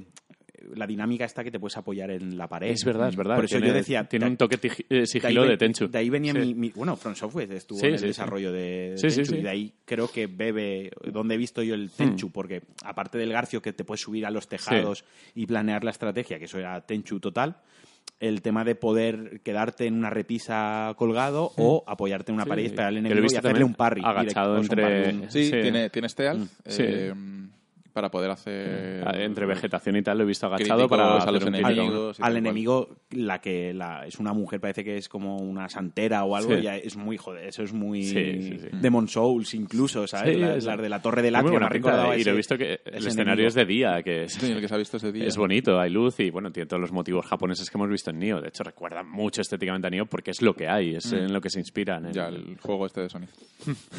No, Ghost, Ghost of uh, Tsushima. O Tsushima, Ah, sí, el Tsushima. Que decimos verdad. siempre. Sí, Ah, qué grande, Ahí te aportando. va, Boom. ¿Lo has buscado no? no me ha venido- me ha venido a la cabeza mientras Cierra, hablaba. cierra la pestaña. Claro que vamos, vamos a tener eh, Sekiro, Sí. Nioh 2 Sí. y Ghost of Tsushima. Sí, sí. ¿Cómo se llama? Ghost of Tsushima, sí, sí. Eh, bueno, y tenemos a José en la Gamescom, Efectivamente. pero ahora mismo está de vuelta. Y como no podíamos grabar en otro momento, le hemos pedido, por favor, porque él ha jugado a Sekiro, para demostrar que somos un pedazo de podcast profesional con corresponsales, que no ha ido por otro motivo que no sea para jugar a Sekiro. Vamos a dejar un audio con sus impresiones, que a lo mejor repite exactamente lo que nosotros, o todo lo contrario, que sería más, sería más divertido, que diga todo lo contrario de lo que hemos dicho, que el juego no es así, que no sé qué, que no sé cuánto. O, o no ¿Cómo? nos lo envía y esto se ha quedado así y ahora después de esto pasamos al siguiente juego y no nos envía no el audio nada. y no lo hemos metido. Pero es más gracioso así. Esto es, O sea, es el audio de Schrödinger. el audio. bueno, vamos con José y su audio de Schrödinger. Bueno, pues eh, os cuento qué tal, qué tal la Gamescom, que acabo de llegar hoy. Y estoy súper cansado porque he trabajado un montón, pero bueno, tengo, tengo un rato para sacar para contaros qué tal, qué tal Sekiro, que es de hecho el, único juego al que, al que he podido jugar. Eh, no he tenido tiempo de, probar nada más. Pero bueno, Sekiro era lo que más ganas tenía de probar y el último día por fin conseguí escaquearme y me, me metí a, a jugar. Eh, la demo funciona en PC, va a 60 frames clavadísimos y juegas con un pad de. Bueno, te dan un pad de Xbox One para, para jugar. Y nada, la, demo realmente, si habéis visto los vídeos en, YouTube, es, es literalmente eso, ¿no? Empiezas, eh, tiene pinta de ser un nivel, pues debe ser del- de, de la primera mitad del juego. Eh, tiene, tiene un montón de tooltips en plan que te va explicando los controles, cómo funcionan, qué- qué- cuáles son las mecánicas, porque las mecánicas son eh, bastante, bastante diferentes a, a todo lo que prueban Dark Souls y en, Bloodborne. Y mola porque empiezas en una rama, bueno, es como una plataforma, no recuerdo si una rama de un árbol, y lo primero que ves es el simbolito verde del, para usar el gancho sobre la, la rama del árbol que, tienes delante, y claro, lo primero que haces es darle, ¿no? Y, saltar. Eh, y nada, continúas y bueno, te vas sacando los, los mini tutoriales explicándote cómo funciona todo. Lo, primero que notas es que el juego es súper ágil. Eh, no, no tiene nada que ver con el movimiento de, Dark Souls o con el movimiento en, en Bloodborne. Mm, En todo momento me siento como mucho más en control del, del personaje de lo que me he sentido en, los demás juegos. El botón de saltar es, es muy rápido de reaccionar, lo- los saltos son bastante eh, ágiles y, amplios. Y incluso puedes un poco subir por las paredes. El, a ver, no, no hay tanta libertad de escenario como por ejemplo en algo como Zelda, Breath of the Wild, pero en general sí que sí que casi puedes ir a donde a donde quieras. Y nada, te, enseguida te subes a un tejado y ves el primer enemigo y te sale el tooltip de, bueno, eh, si bloqueas si bloqueas al enemigo con el, con el targeting y saltas encima, en cuanto se ponga rojo el marcador, le das al, al botón de atacar y le haces el, el combo de, de matarlo. Y efectivamente lo haces y en el aire, pim pam. Y te sientes como el puto amo en ese momento. Eh, luego ya continúas lo, lo siguiente que hice, pues hay un trozo con césped y lo típico, ¿no? Intentas un poco sea, agacharte y ver cómo funciona el tema del sigilo. Eh, y nada, hay, varios enemigos normales que, bueno, los despachas bastante fácilmente. La verdad es que ninguno me supuso un problema. Sí que noté el- la diferencia de combate, como aquí, eh, también es verdad que, iba con un poco de prisa porque no sabía cuándo me iban a echar y, y, fui bastante agresivo, pero cómo funciona el tema de ese de que le vas dando al tío hasta que al final como que le rompes la defensa y en cuanto le rompes la defensa sí que hace el combo y ya lo matas. Em, entonces nada, avanzas, matas a tres o cuatro Mindundis normales y ya aparece el primer miniboss, que es un general. Eh, ese tío me, reventó, pero me reventó de que yo ya no sabía, no sabía ni, ni por dónde tirar. Eh, en ese momento todavía no, prácticamente ni había probado el tema de, la, de las armas prostéticas, que tienes un hacha, eh, la espada de fuego y los shurikens. Ni tenía, no sé, las mecánicas, lo típico, que, no, no, tienes claro, ¿no? Que acabas de empezar y, todavía no, no, sabes cómo funciona el tema. Total, que me mato como tres o cuatro veces seguidas, eh, hasta que dije, bueno, pues lo dejo, o sea, lo dejo en plan de paso de él. Y efectivamente me di cuenta de que había un camino por la izquierda en el que no tenía ni que, ni que ver al tío. Nada, había dos enemigos, uno con escudo, que ahí sí que aprendí a usarlo, el, arma prostético del, prostética del hacha, que le revienta las defensas de, un golpe, y, nada, continúas. Entonces es donde la zona donde hay como un, pasaje de madera con un agujero, y te cuelas por ahí con el gancho, y continúas a la siguiente área, que ya es una zona abierta, que es donde está el, ogro.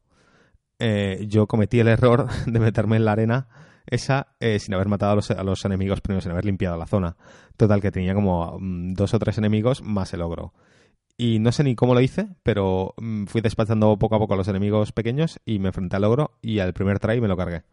Que me sentí pues casi como cuando me, me pasé el Dark Souls 3 el, el logro, no, a ver, no es complicado, es, simplemente, como es tan lento, telegrafía enseguida los, los ataques que está haciendo y con que te mantengas un poco a la distancia, yo lo que hacía es en cuanto, o sea, me, me, alejaba un poquito esperando a que él saltase por mí, porque cuando salta se queda en el suelo tirado y le puedes dar varios golpes. Y luego hay un momento hay varios momentos, de hecho, en el que te sale el marcador del gancho en el ogro. Y efectivamente lo que hace es que se engancha al ogro y salta encima de él y le puedes dar. Y nada, así hice cuatro o cinco veces que tuve que hacer todo el, bucle este de que si tirase por mí y lo, y lo maté.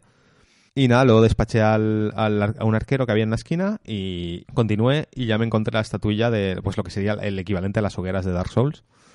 Y ahí ya pues recuperé vida y, y, ya, porque es que realmente parece que la demo acaba ahí, no hay, no hay más. Lo que hace es te reinicia a los, a los enemigos normales cuando haces lo de la hoguera y puedes volver atrás y seguir.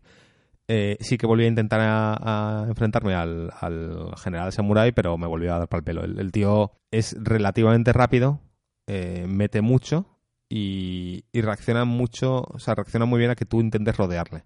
Que es lo que me pasaba. Yo estaba intentando rodear al, al tío pero me seguía mucho los... me seguía y no, no conseguí, no sé, la, estrategia no la tuve clara, no, no, me, no me vi los vídeos en YouTube bien y no, no lo pillé. Pero bueno, mm, a tema, tema mecánicas. El combate es parecido y a la vez muy diferente a Dark Souls.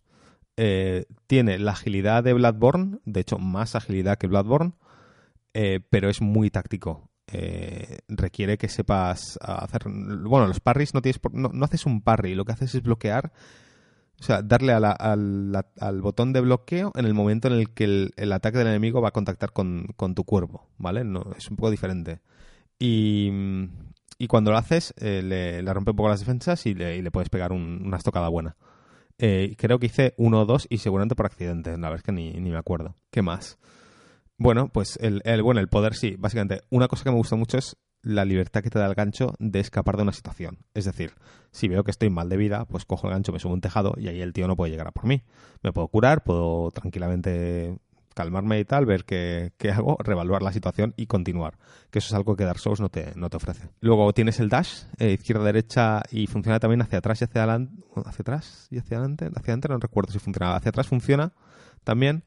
Eh, que está muy bien para, para esquivar ataques rápidos. Ese sería como el rol del Dark Souls, pero sin ser tan lento y tan, tan no sé, tan raro. Ah, bueno, hay un... Sí, cuando los enemigos te están atacando, si no recuerdo mal, hay un momento en el que te sale como una, un, kanji en rojo, que si no recuerdo mal significa que ese ataque no lo puedes bloquear, tienes que esquivarlo sí o sí. Que está bien porque es una buena forma de saber eh, que eso, que, que o te apartas o, te la lían. No sé hasta qué punto es no sé decirlo, no sé si es como una ayuda mm, en plan injusta, demasiada ayuda o, no, pero, pero vamos, desde luego a mí me, viene bien porque siendo tan paquete como soy en estos en los Souls, pues oye, está bien. Es como que te están dando ayudas a la, a la par que el combate también llega a ser más difícil que en, otros juegos. Las armas de, del brazo prostético, por ejemplo, el hacha está muy bien porque revienta mucho. La katana de fuego, pues bueno, es una katana de fuego, no tiene más. Y los shurikens que los solo los probé contra el general y me los bloqueaba todos, o sea que, me parecieron inútiles. Pero bueno, que está bien, que, que ti- tiene mucha más variedad en el combate. Eh, y creo que el, sistema de combate tiene mucha profundidad que yo no he sabido apreciar porque los Souls, pues bueno, se me dan como se me dan. Eh, no sé, tíos, en general me, me ha molado much- muchísimo el juego. Eh, pude jugar eso, los 15-20 minutos que, que me dejaron. Eh, cae día uno, obviamente. Y, y yo creo que en general a todos los que les gustan los Souls, eh, pese a que no van a notar la diferencia, creo que les va a gustar. Mm, Creo que From, From Software está haciendo... Me gusta que estén haciendo algo diferente. Obviamente se nota la se nota la, el aura ¿no? de, de, de los Souls-like, el, el- el motor es el mismo, la interfaz es muy parecida, el, el funcionamiento del juego viene a ser el mismo, pero es verdad que las mecánicas de combate, el movimiento, obviamente el, nivel artístico, es muy distinto y yo me alegro de que hayan hecho algo bastante, bastante diferente. Así que nada, a ver si con suerte eh, liberan alguna demo pública en, en los próximos meses para que, para que todo el mundo pueda probarlo. Y nada, hasta aquí mis impresiones de la Gamescom. Bueno, pues ahí su audio o no audio, con sus impresiones que todavía ni las conocemos, ni sabemos si nos las va a mandar o no. Madre mía, estamos al límite. Es- Estamos, estamos haciendo podcast del futuro, eh, IQ 3000. En, en cualquier caso, gracias José por tu Gracias, audio, José, por tu por tu- conexión desde la Gamescom. ¿O no? ¿O no? Podríamos haber hecho un falso directo preguntándole cosas y habiendo metido en el corte cosas que no tenían nada que ver. Habría sido muy divertido. En plan, ¿qué- eh, ¿Y qué tal el viaje? Pues Sekiro... bueno, eh, vamos con el siguiente juego, que de este también se ha visto gameplay y es del palo. Vaya, es también de pegar hostias como panes, que es Devil May Cry 5. Sí. Loquísimo, ¿eh? A mí me flipa. A, Paco le dio un poco de bajón al ver el gameplay porque técnicamente No, sí que no hay un... tanto el gameplay, sino los escenarios. Me Sí, parecieron como muy hay un combate contra un boss, Piedra, ¿no? sí. O sea, es como... Como la anterior, como todos. A mí es que Devil May Cry no me gusta Es personalmente. como... No, el primero era Gaudí, joder. El primero era maravilloso. Yo jugué al- Arquitectónicamente era increíble. Yo jugué al de Play 2, que fue el 2. El malo. El- No, eh, todos O son el de uno. Play 2. Bueno, pues creo que jugué, creo que jugué al 1 y al 2 de Play 2. y El ya 2 está. hay un helicóptero zombie. El uno de 2 los es el, es malo. El, el 2 era el malo, que eran como fases Zombie independientes, que eran como una contra... Era avanzar, matar y ya está, no Sí, había un y- nexo Y, a nivel escenarios era ya en ciudades eh, modernas. eh, Fue, bastante mi problema chusco. con, con estos juegos, Sí. eh, con Bayonetta y demás, que cuando acabas la fase te da una puntuación. Sí. Y, Y- como la puntuación sea mala, es que me amarga la existencia. Ya, es que no puedo. no una, puedo, no una puedo. C o algo así. es- Así que este- Porque repites el mismo ataque todo el rato porque no sabes hacer otra cosa y tal. Pero bueno, la gente es muy fan. Joder, pero pinta de escándalo. El tráiler de la- del E3, que era el Sí. del camión ahí tal y Sí, ha gracioso. habido el rollo Virgil y tal, me, me- me flipa. No sé, me, me ha parecido muy bonito y a nivel artístico eh, es tan Capcom que últimamente está haciendo eh, ese rollo mezclar occidental con oriental que me gusta mucho en el diseño de personajes. De hecho, hablaremos de Resident Evil 2, que es ese palo. Son esos rostros tan bien diseñados, esa estética tan molona, que es una mezcla entre anime y algo realista. No sé, me, me- me parece una pasada y es uno de mis fijos. Mira que el DMC, el de Ninja Theory, me pareció increíble y me gustó muchísimo ese juego. Este tampoco lo he jugado. Y fue un poco sacrilegio para, para muchos fans de la saga porque se alejaba bastante de- del concepto tan japo de, de los primeros, sobre todo el 3 que dejó el listón altísimo. Pero, coño, eh, a mí eh, los cambios los agradecí muchísimo y, y fue un juego que me pasé del tirón y lo disfruté una barbaridad. Y eso que luego salió una especie de remaster para las consolas actuales que Sí. solucionaba un poco todos esos problemas técnicos de que no llegaba a todos esos frames, resolución, etcétera. Y lo jugué de nuevo sin pasármelo esta vez y me gustó una barbaridad. No sé, lo que se ha visto es gameplay de contrabosses, explicar un poco las mecánicas de combate y otro tráiler de estos que te dejan con el culo torcido porque a nivel dirección de, de trailers son una pasada. Son flipada tras flipada, pero molan. Es lo que es. es- es. Yo es de las flipadas, es de las japonesadas locas que, Sí. que tolero Yo- muy yo bien. las y que tolero muy bien. Y que asimilo muy bien. Hay Sí. otras que ya sabéis que se me escapan, pero estas precisamente, Sí. aparte de la música, siempre suele acompañar. No sé, ponen metal, que, que es, es bastante guay. Es la, yo lo defino como macarra. ¿no? Sí, y me gustan por eso, porque son juegos macarras. Sí, yo, Se cagan en todo. Y Sí, son- no sé, es, uno de mis fijos y mira que Devil May Cry nosotros aquí nunca hemos he- sido grandes fans, ¿no? Nunca hemos dedicado espacios a hablar de la saga. Es- que yo- siempre los juego y siempre los disfruto. Es que creo que desde que hacemos el podcast no, no ha salido no ha salido ¿no? ninguno. El, el, dem- el, El DMC, sí, el, el de Ninja DM Theory. DMC. Sí. Es que con el Patreon quiero mejorar también mi inglés, como- Bien. porque creo que lo merecen nuestros Patreons. Un tier de pagarse las clases. Marquino va a la si, academia. si superamos los, los 200 pavos, lo que supere los 200 pavos, que son 210, yo me apunto a una academia y esos 10 euros, pues, o sea, lo que supere es para una academia para mí. ¿Vale?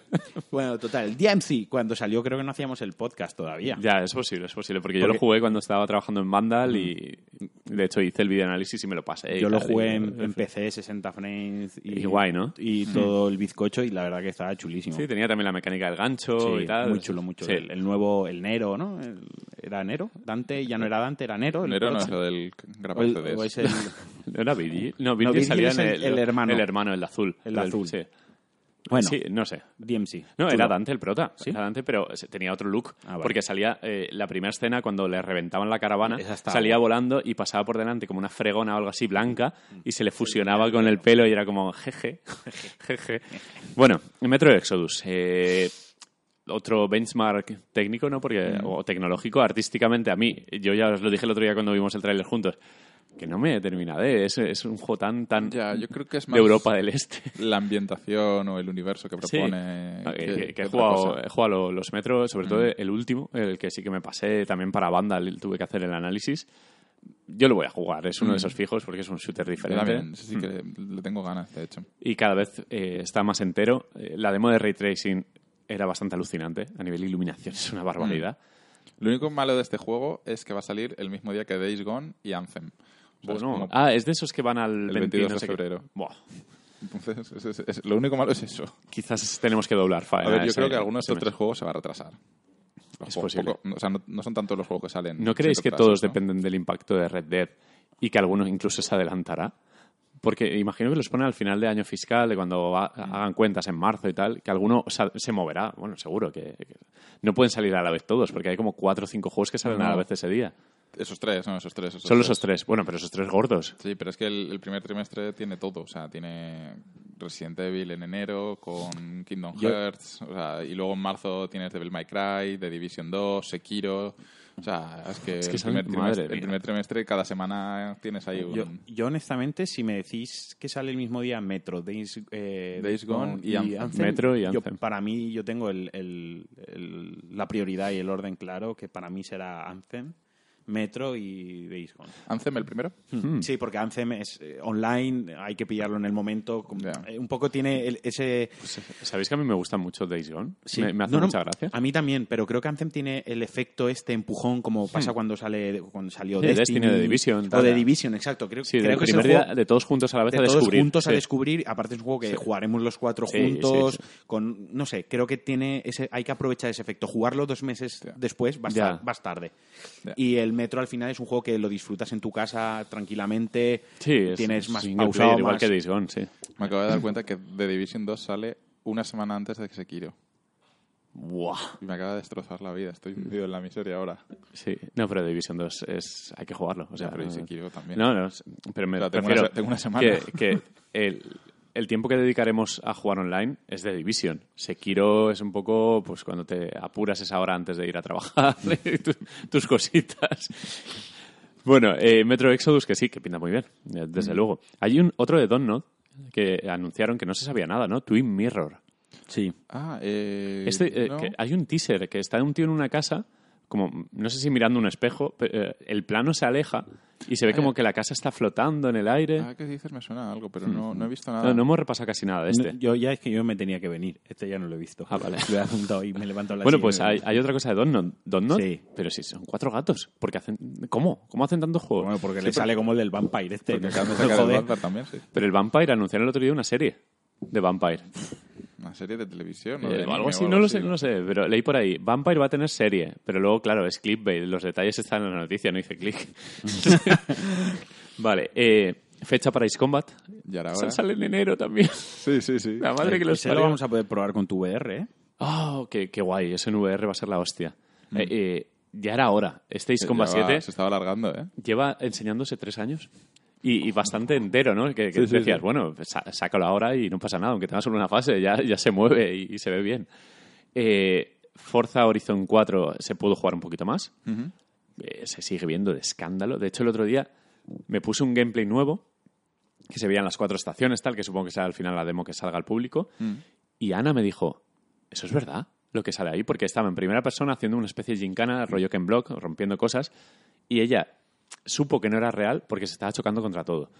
Pero la iluminación del atardecer, eh, que es muy Reino Unido, eh, Mm. días pochos, con lluvia, tal, todo marrón del barro, eh, es hiperrealista. Me parece un logro técnico, 60 frames, ¿eh? No sé cómo coño lo van a conseguir en una Xbox S, que es la que tengo. ¿Verdad? Eh, y sale el 2 de octubre. Sale ya, sí. Sale el 2 de octubre. Le queda muy poquito. Eh, el Biomutant este, Ah, sí, el Biomutant este es el, es el, eh, esto era faena tuya, ¿eh? el Nier Autónoma, el Nier Autónoma de, Autómata. Autómata de, de Hacendado.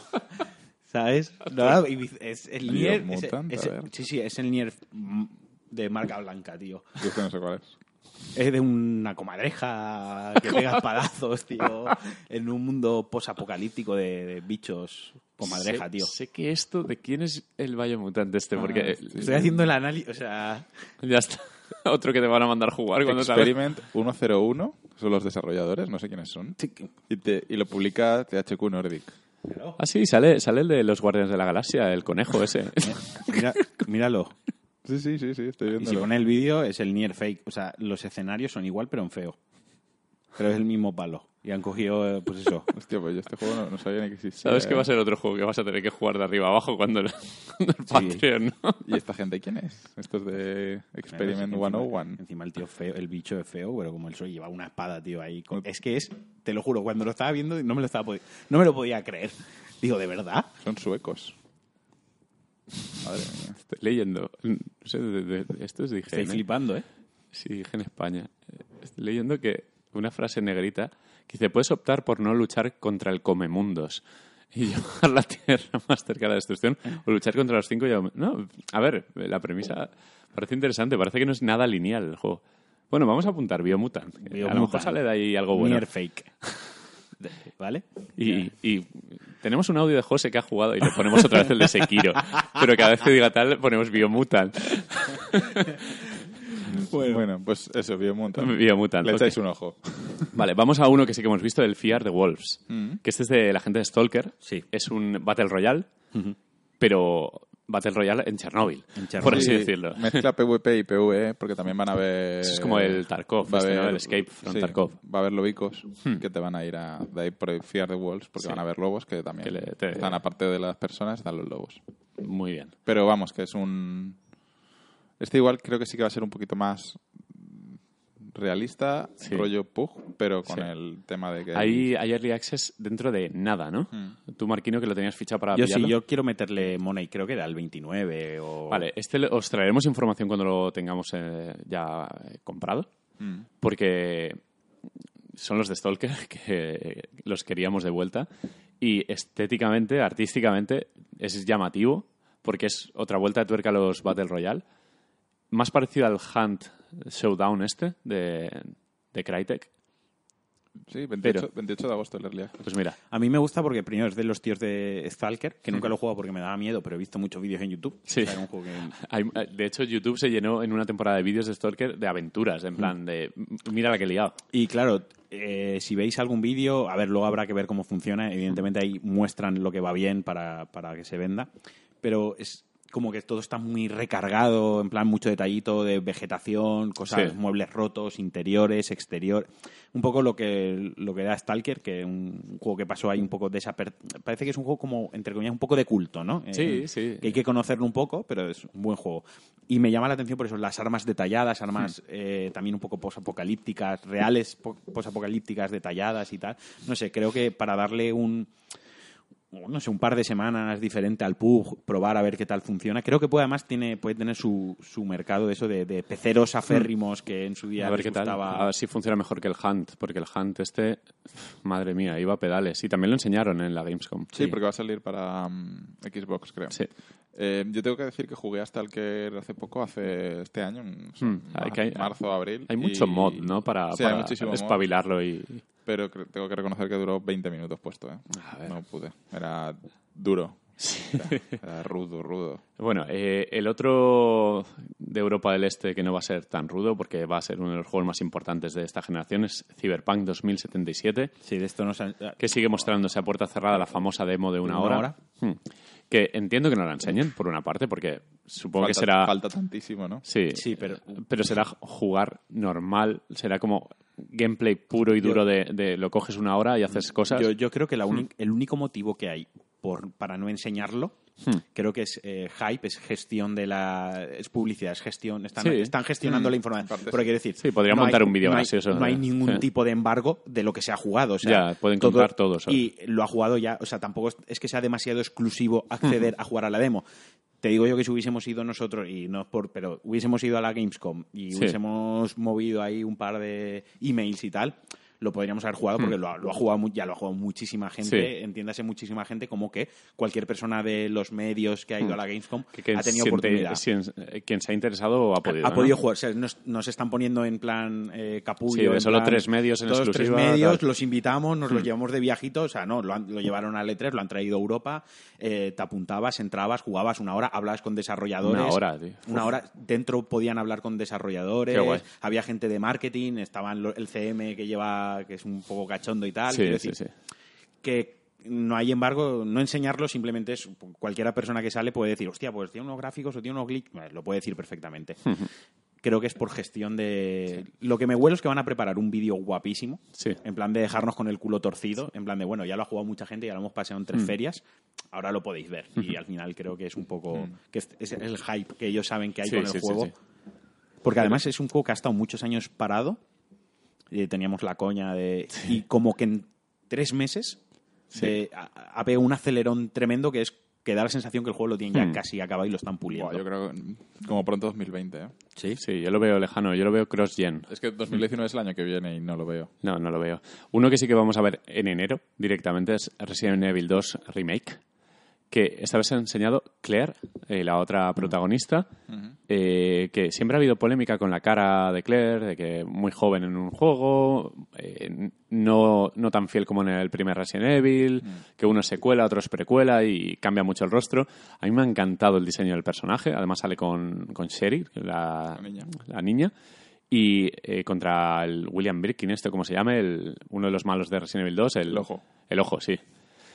Y la, la escena, o sea, el combate que sale, a ver, lo que he visto de gameplay está muy de muy coreografiado para que se viera todo, de cuando te mataba, cuando huías de él, estaba jugado un poco ortopédico y tenía una novedad que podías lanzar granadas de mano mientras estabas disparando. O Se ve también secundaria o algo así. Sí, un lanzagranadas que se ve un, efecto de fuego, una iluminación increíble. Es el motor de Resident Evil 7.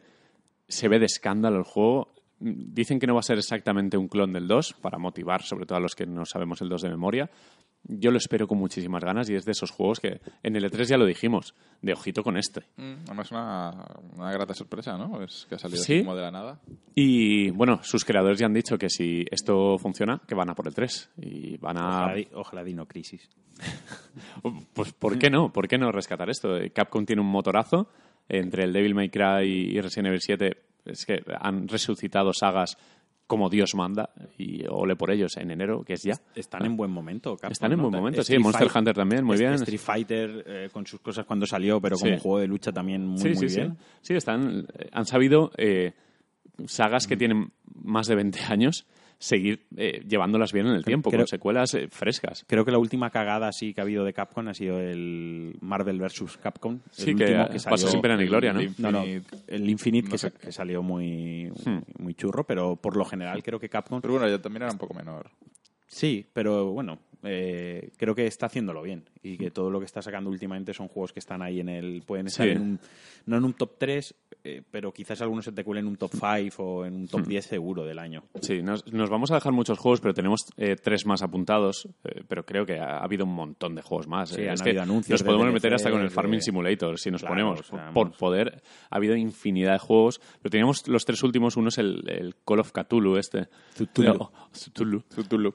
Eh, Sale ahora por noviembre, creo que es. Sí, otra, otra oportunidad más, ¿no? Porque ya se han hecho varios juegos de... Sí, esta es una adaptación del juego de mesa. Sí. eh, y tiene pinta un poquito aventura gráfica, investigación. Me recuerda un poco al este que jugaste con el batín, el de los sustos, el Layers, Ah, el Layers of Fear. Qué bueno. Sí, porque hay un momento que entras en una casa y vas con una linterna, una lucecita Lo- y vas abriendo puertas es mal que rolleras. interactúas con los personajes y puedes interactuar con ellos de diferente manera. O sea, tu reacción puede ser varias opciones y todo parece que, que- que evoluciona, arranca con tu reacción y, y no sé, tiene buena pinta, desde luego. Es, Además, es, es un tema que siempre, eh, lo de todo el tema de Cthulhu y Sí. Lovecraft y tal, siempre es atractivo, ¿no? Al, Nunca ha habido un, público. un super juego basado en Lovecraft, ¿no? Bueno, Bloodborne, Bloodborne, y tal. te- sí. Pero Bloodborne tiene sus eh, Sí. referencias. Sí, pero su- que vienen muy de lejos, vienen de Japón inspirando, interpretando un Sí, poco mitología de aquí, ¿no? Además, no es-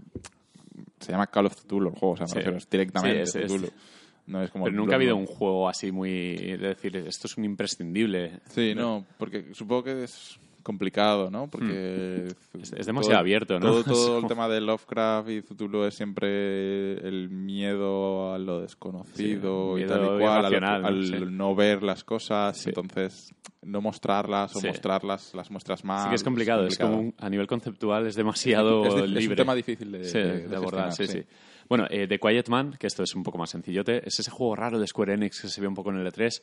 Aquí se ha visto que es una mezcla, es como hicieron o intentaron hacer con el, el de Remedy, el Quantum Break, de mezclar serie de vídeo real con videojuego. Pero esta vez el género es un beat'em up. Un beat'em up muy similar a The Bouncer, un juego de primera jornada de PlayStation 2, si no recuerdo mal Sí. que es un tono de escenarios realistas y tal, y un personaje así muy cool, con un pelito muy moderno, dando hostias, eh, lo que se ha visto en gameplay en el metro. Sí, un poquito Sleeping 2 o cosas Sí, así también. eh, yo lo he visto bien y mal, entiendo que está verde, eh, escenarios muy bien, diseños muy bien, pero las animaciones un poco... Las transiciones entre ellas. Sí, ¿no? las La expresiones andar, faciales, girarte. supongo que está verde todavía, pero como idea, supongo que vendrá a ser un juego menor dentro de todo lo que presenta Square Enix. Pero llama la atención que sea un beat'em up, que ya es bastante para, para los tiempos que corren. No sé, no sé qué tal. De Square Enix, eh, ni, en la, ni en el E3 ni en la Gamescom menciona No. alguna de Resident Evil, o sea, Resident Evil, digo yo, Final Fantasy VII, el remake. Ahí está. Ahí está. Ahí está. Este juego se Sí. hace rogar también. Sí, es que ya te digo que el E3 ese fue de los anuncios meme, que yo creo que Sony dijo, venga, a tomar por culo el Last Guardian, el Shenmue y este, lo sacamos y... Por, y- un- por último, así por nombrarlo así de refilón rápido, ha habido otro tráiler gameplay de Spider-Man que se ha lanzado esta vez a, a- a- a relación a la Gamescom, han soltado uno, Sí. que se ve un poquito más los gadgets que utiliza Hmm. y bueno, bueno, lo que ya se ha visto. O sea, quiero decir, A mí, a me, enamora, ya todo que- lo que veo de Spider-Man me Bueno, enamora. lo- ¿eh? El me otro día vi una imagen de los palés ya saliendo con, con las cajas de los juegos. Quiero decir, eso ya sí, está. Ya es gol, ya es gol. Ya, A, a mí me, apasiona eh, el hecho de, de balancearme por la ciudad. O sea, tengo unas ganas de pillarlo solo para, Y es que no queda nada. para ver las animaciones. Yo ahora voy a pasar por la tienda esta del logo morado. No sé, igual. yo no. Igual, igual me meto en el almacén y... Quedan- menos dos semanas ya, ¿eh? Y por cierto, eh, FIFA, que ha estado en la Gamescom, ha venido con una novedad que nos eh, afecta a los españoles principalmente. Han licenciado todos los estadios de la liga. O sea, me parece un logro. O sea, de hecho, fue de. Creo que en PES 2013 fue cuando los tuvieron, que solo por eso lo compré y lo jugué. Y va a tener todos los estadios. En principio son 16 más 3, los 3 de segunda división, porque han cogido los equipos que estaban en primera el año pasado, Las Palmas y no me acuerdo quién más bajo, pero bueno, tres equipos. Y eh, el único que se queda fuera el Camp Nou, Ya, porque porque lo tiene lo tiene. PES creo que hasta el año que viene. Es, sido un palo muy gordo para PES este año porque La Champions. les han quitado la Champions, eh, les han quitado la UEFA, la UEFA Super Cup esta, bueno, todas las competiciones europeas. Eh, tienen la Liga Española licenciada con marcadores y estadios. Con- eh, han metido tifos, han metido un modo que se llama kickoff para poner tus propias reglas, que es para los que no les gusta tanto el fútbol, porque si metes un gol te quitan un jugador, que solo valgan los goles de fuera del área, que solo valgan de cabeza o de volea. O sea, modos así más arcade, más divertidos para poner reglas propias. Y, ojo, eh, que si sigue así arrasando, como va a arrasar FIFA también este año, porque como metan cromos de actuaciones en la Champions League o en la, o la Europa League, más dinero para las arcas. Y yo vaticino que PES, desgraciadamente, no sé si, si va a tener muchas más eh, continuaciones. No sé si aguantará hasta la próxima generación. No pachinko. Pachinko de PES. Ojalá no, o- o- ojalá FIFA el año que viene eh, coja todo lo bueno de PES y, y lo incorpore. Porque necesita un lavado de cara jugable FIFA. Mm. A muchos años igual. Este año hay cambios y tal, pero parecen cambios Acomodado, menores. ¿no? Eh, acomodado. Pero es que a nivel de licencias, este año las novedades son muy gordas. El tener la liga, el jugar un modo carrera y elegirte el levante. Que han, han escaneado 200 caras de la liga, que 200 Meter al- caras. Cogerte el lente para bajarlo a ahí. Madridista y valencianista por aquí a mi izquierda. Pero pues, cogerte, yo qué sé, el, otro equipo que no sea el Levante, el Alavés, jugar en, en Mendizorroza eh, con caras realistas o que de casi todo el equipo, eso es el sueño para muchos jugadores que a lo mejor no, no consumen online. O sea que va a arañar más ventas todavía en el mercado español. FIFA va a ser número uno durante muchos meses. Es un palo gordo, ¿eh? Y para mí es una notición eh, lo egoísta de, joder, los estadios de la liga. Porque antes, flipante. ¿cómo era? Si, por ejemplo, jugaba... eh, Había estadios eh, licenciados y otros random. El, el del Camp Nou se llama El Libertador.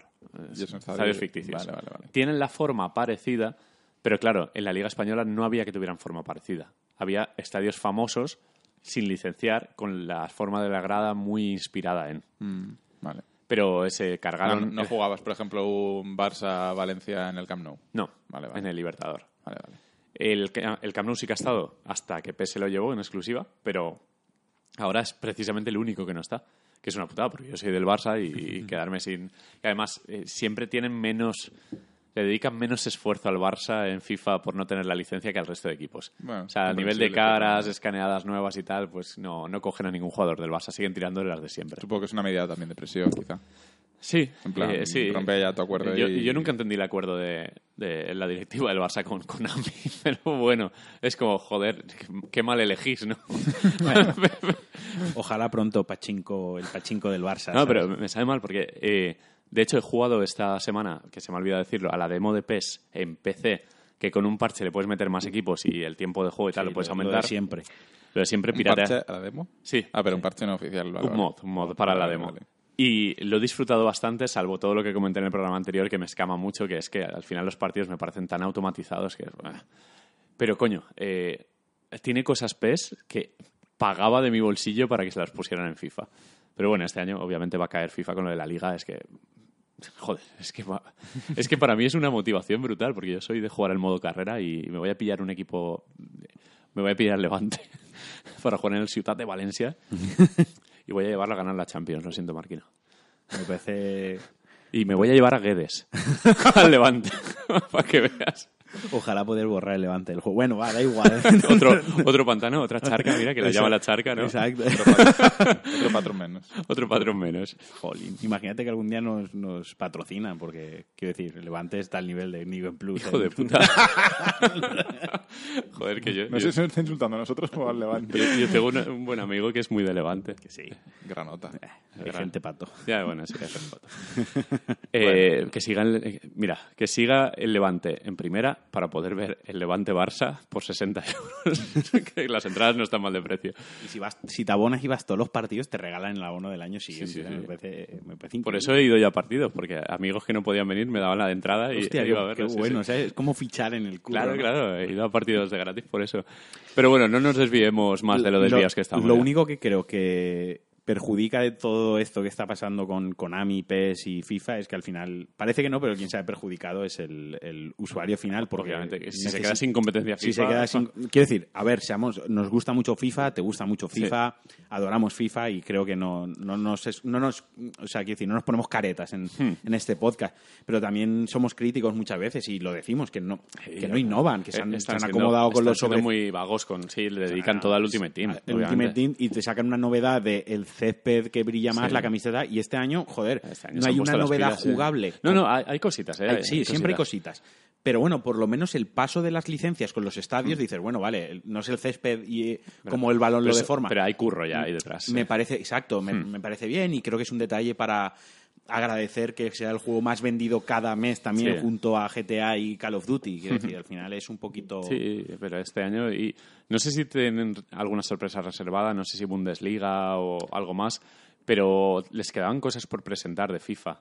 Creo que la liga Mejorarán el modo historia, me imagino. la, la Ligue 1 con- de Francia. la historia sí, de Journey este. tiene ahora tres personajes para elegir. Claro, o sea, Al Eh, final es un poco que están acomodados y, y los avances que hacen los ves que ya los tenían el año No, pasado y y- que están y- jugando sus Y cartas. han metido un montón de tifos en el campo. Cuando juegas en el San Paolo, se llama así el de. Nápoles, eh, tienes un tifo de Maradona. que al final Hay detallitos y hay escenas de calentamiento. de- creo que al final llega un momento que la tecnología en, en los videojuegos y aplicados a los juegos de fútbol, quiero decir, ya no vas a ir más, no va a ser fotorrealista. Hmm. Porque es irreal, o sea, estás acostumbrado a ver fútbol real Sí. y ver esa reproducción en un videojuego, tu mente sabe que es irreal, Hmm. no van a llegar a eso.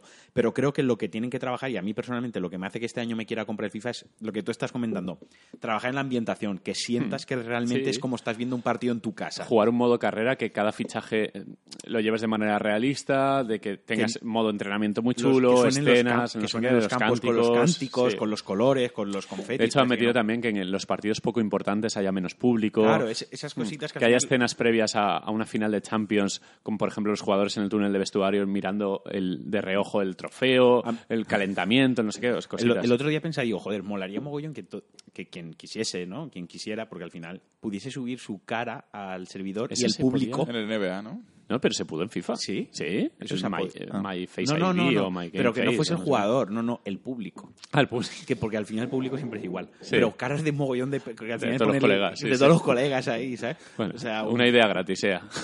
¿Te imaginas? Claro. Yo, me, yo me pondría un Barça a Valencia y todo el público sería Framara. Todos con la misma cara. ¿Qué viene esto? Yo pondría Pikachu. En fin. Eh, se nota que nos vamos ya porque hemos, hemos eh, encendido Pokémon. Uy, que hay hambre. Son las 12. Y, y que haya, hombre, que son las 12 y ya, ya es hora de, de chapar por aquí. Bueno, eh, lo que decíamos, nos dejamos juegos porque ha habido de todo, pero hemos elegido un poco lo que más nos ha llamado la atención. Seguramente nos hayamos pasado alguno importante porque somos muy así. Y pero sí, bueno, y sí, habremos Sí. dado la mitad de los datos. pero que tenemos programa muy cercano. Eh, no sé si ya con Spider-Man directamente o tendremos alguno antes.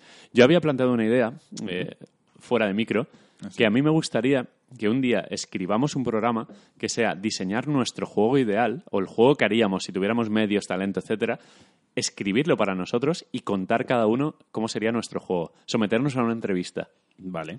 Que vamos a desarrollar esa idea. y que puede quien estar chula. escuche el podcast, todos tienen que firmar un NDA, a ver si alguno se nos va a hacer rico. Exacto, con- exacto. O te plantea aquí un juego que dice, O, hostia, si hostia". alguien se hace rico, gracias a nuestra idea, que no sea cabrón y que eche el Patreon de 25 pavos, por lo menos, ¿sabes? el pipero. El pipero, El no me pipero, jodas. eh, Y foto, foto dedicada. Bueno, pues eso, Patreon y Gamescom. eh, Gamescom protagonista, Patreon información, ahí lo tenéis. Información, Y- no opinión. Información, no opinión, me encanta esa frase. y nos escuchamos prontito. eh, en septiembre, eh, los patrons actuales les empiezan a cobrar la mensualidad. El 1 de septiembre. El 1 de septiembre o sea a que todos es los- Cuando pondremos Sí. nosotros también en marcha toda Sí, la, hay actualmente sí, la máquina. hay unas 25 personas inscritas ya, o sea que serán cobrados a, a partir del 1 de septiembre, que es cuando empieza la vuelta al cole, la vuelta a New Game Plus, y Make New Game Plus Great Again, ¿no? Simplemente recordarlo, patreon.com barra newgplus, Sí. echadle un ojo, Sí. eh, no pasa nada si no queréis, podéis Sí, colaborar, si eso. lo hacéis, muchísimas gracias. Y, y si no, muchísimas gracias también por, por, haber estar escuchándonos. por haber llegado hasta este minuto del podcast. Exacto. Nos pueden escuchar en, en Conda, Spotify, Evox, iTunes, eh, un montón de fuentes. eh, Aplicaciones de podcast. aplicaciones de podcast, la que queráis. Eh, nos pueden leer en Twitter, eh, twitter.com barra newgplus, arroba newgplus, Como Patreon, como el Patreon, como todo. como todo en esta vida, New G Plus. De momento es lo único libre que nos quedaba con Lo que nos han dejado las lo que nos han dejado, porque en Patreon hay New Game Plus Podcast, New Game Plus, hay un montón ya ocupados. No somos tan originales, aunque el nombre y el logo molan mucho. Y nos escuchamos muy prontito, a ver si la semana que viene o la siguiente. Así que un placer y hasta otra. Chao.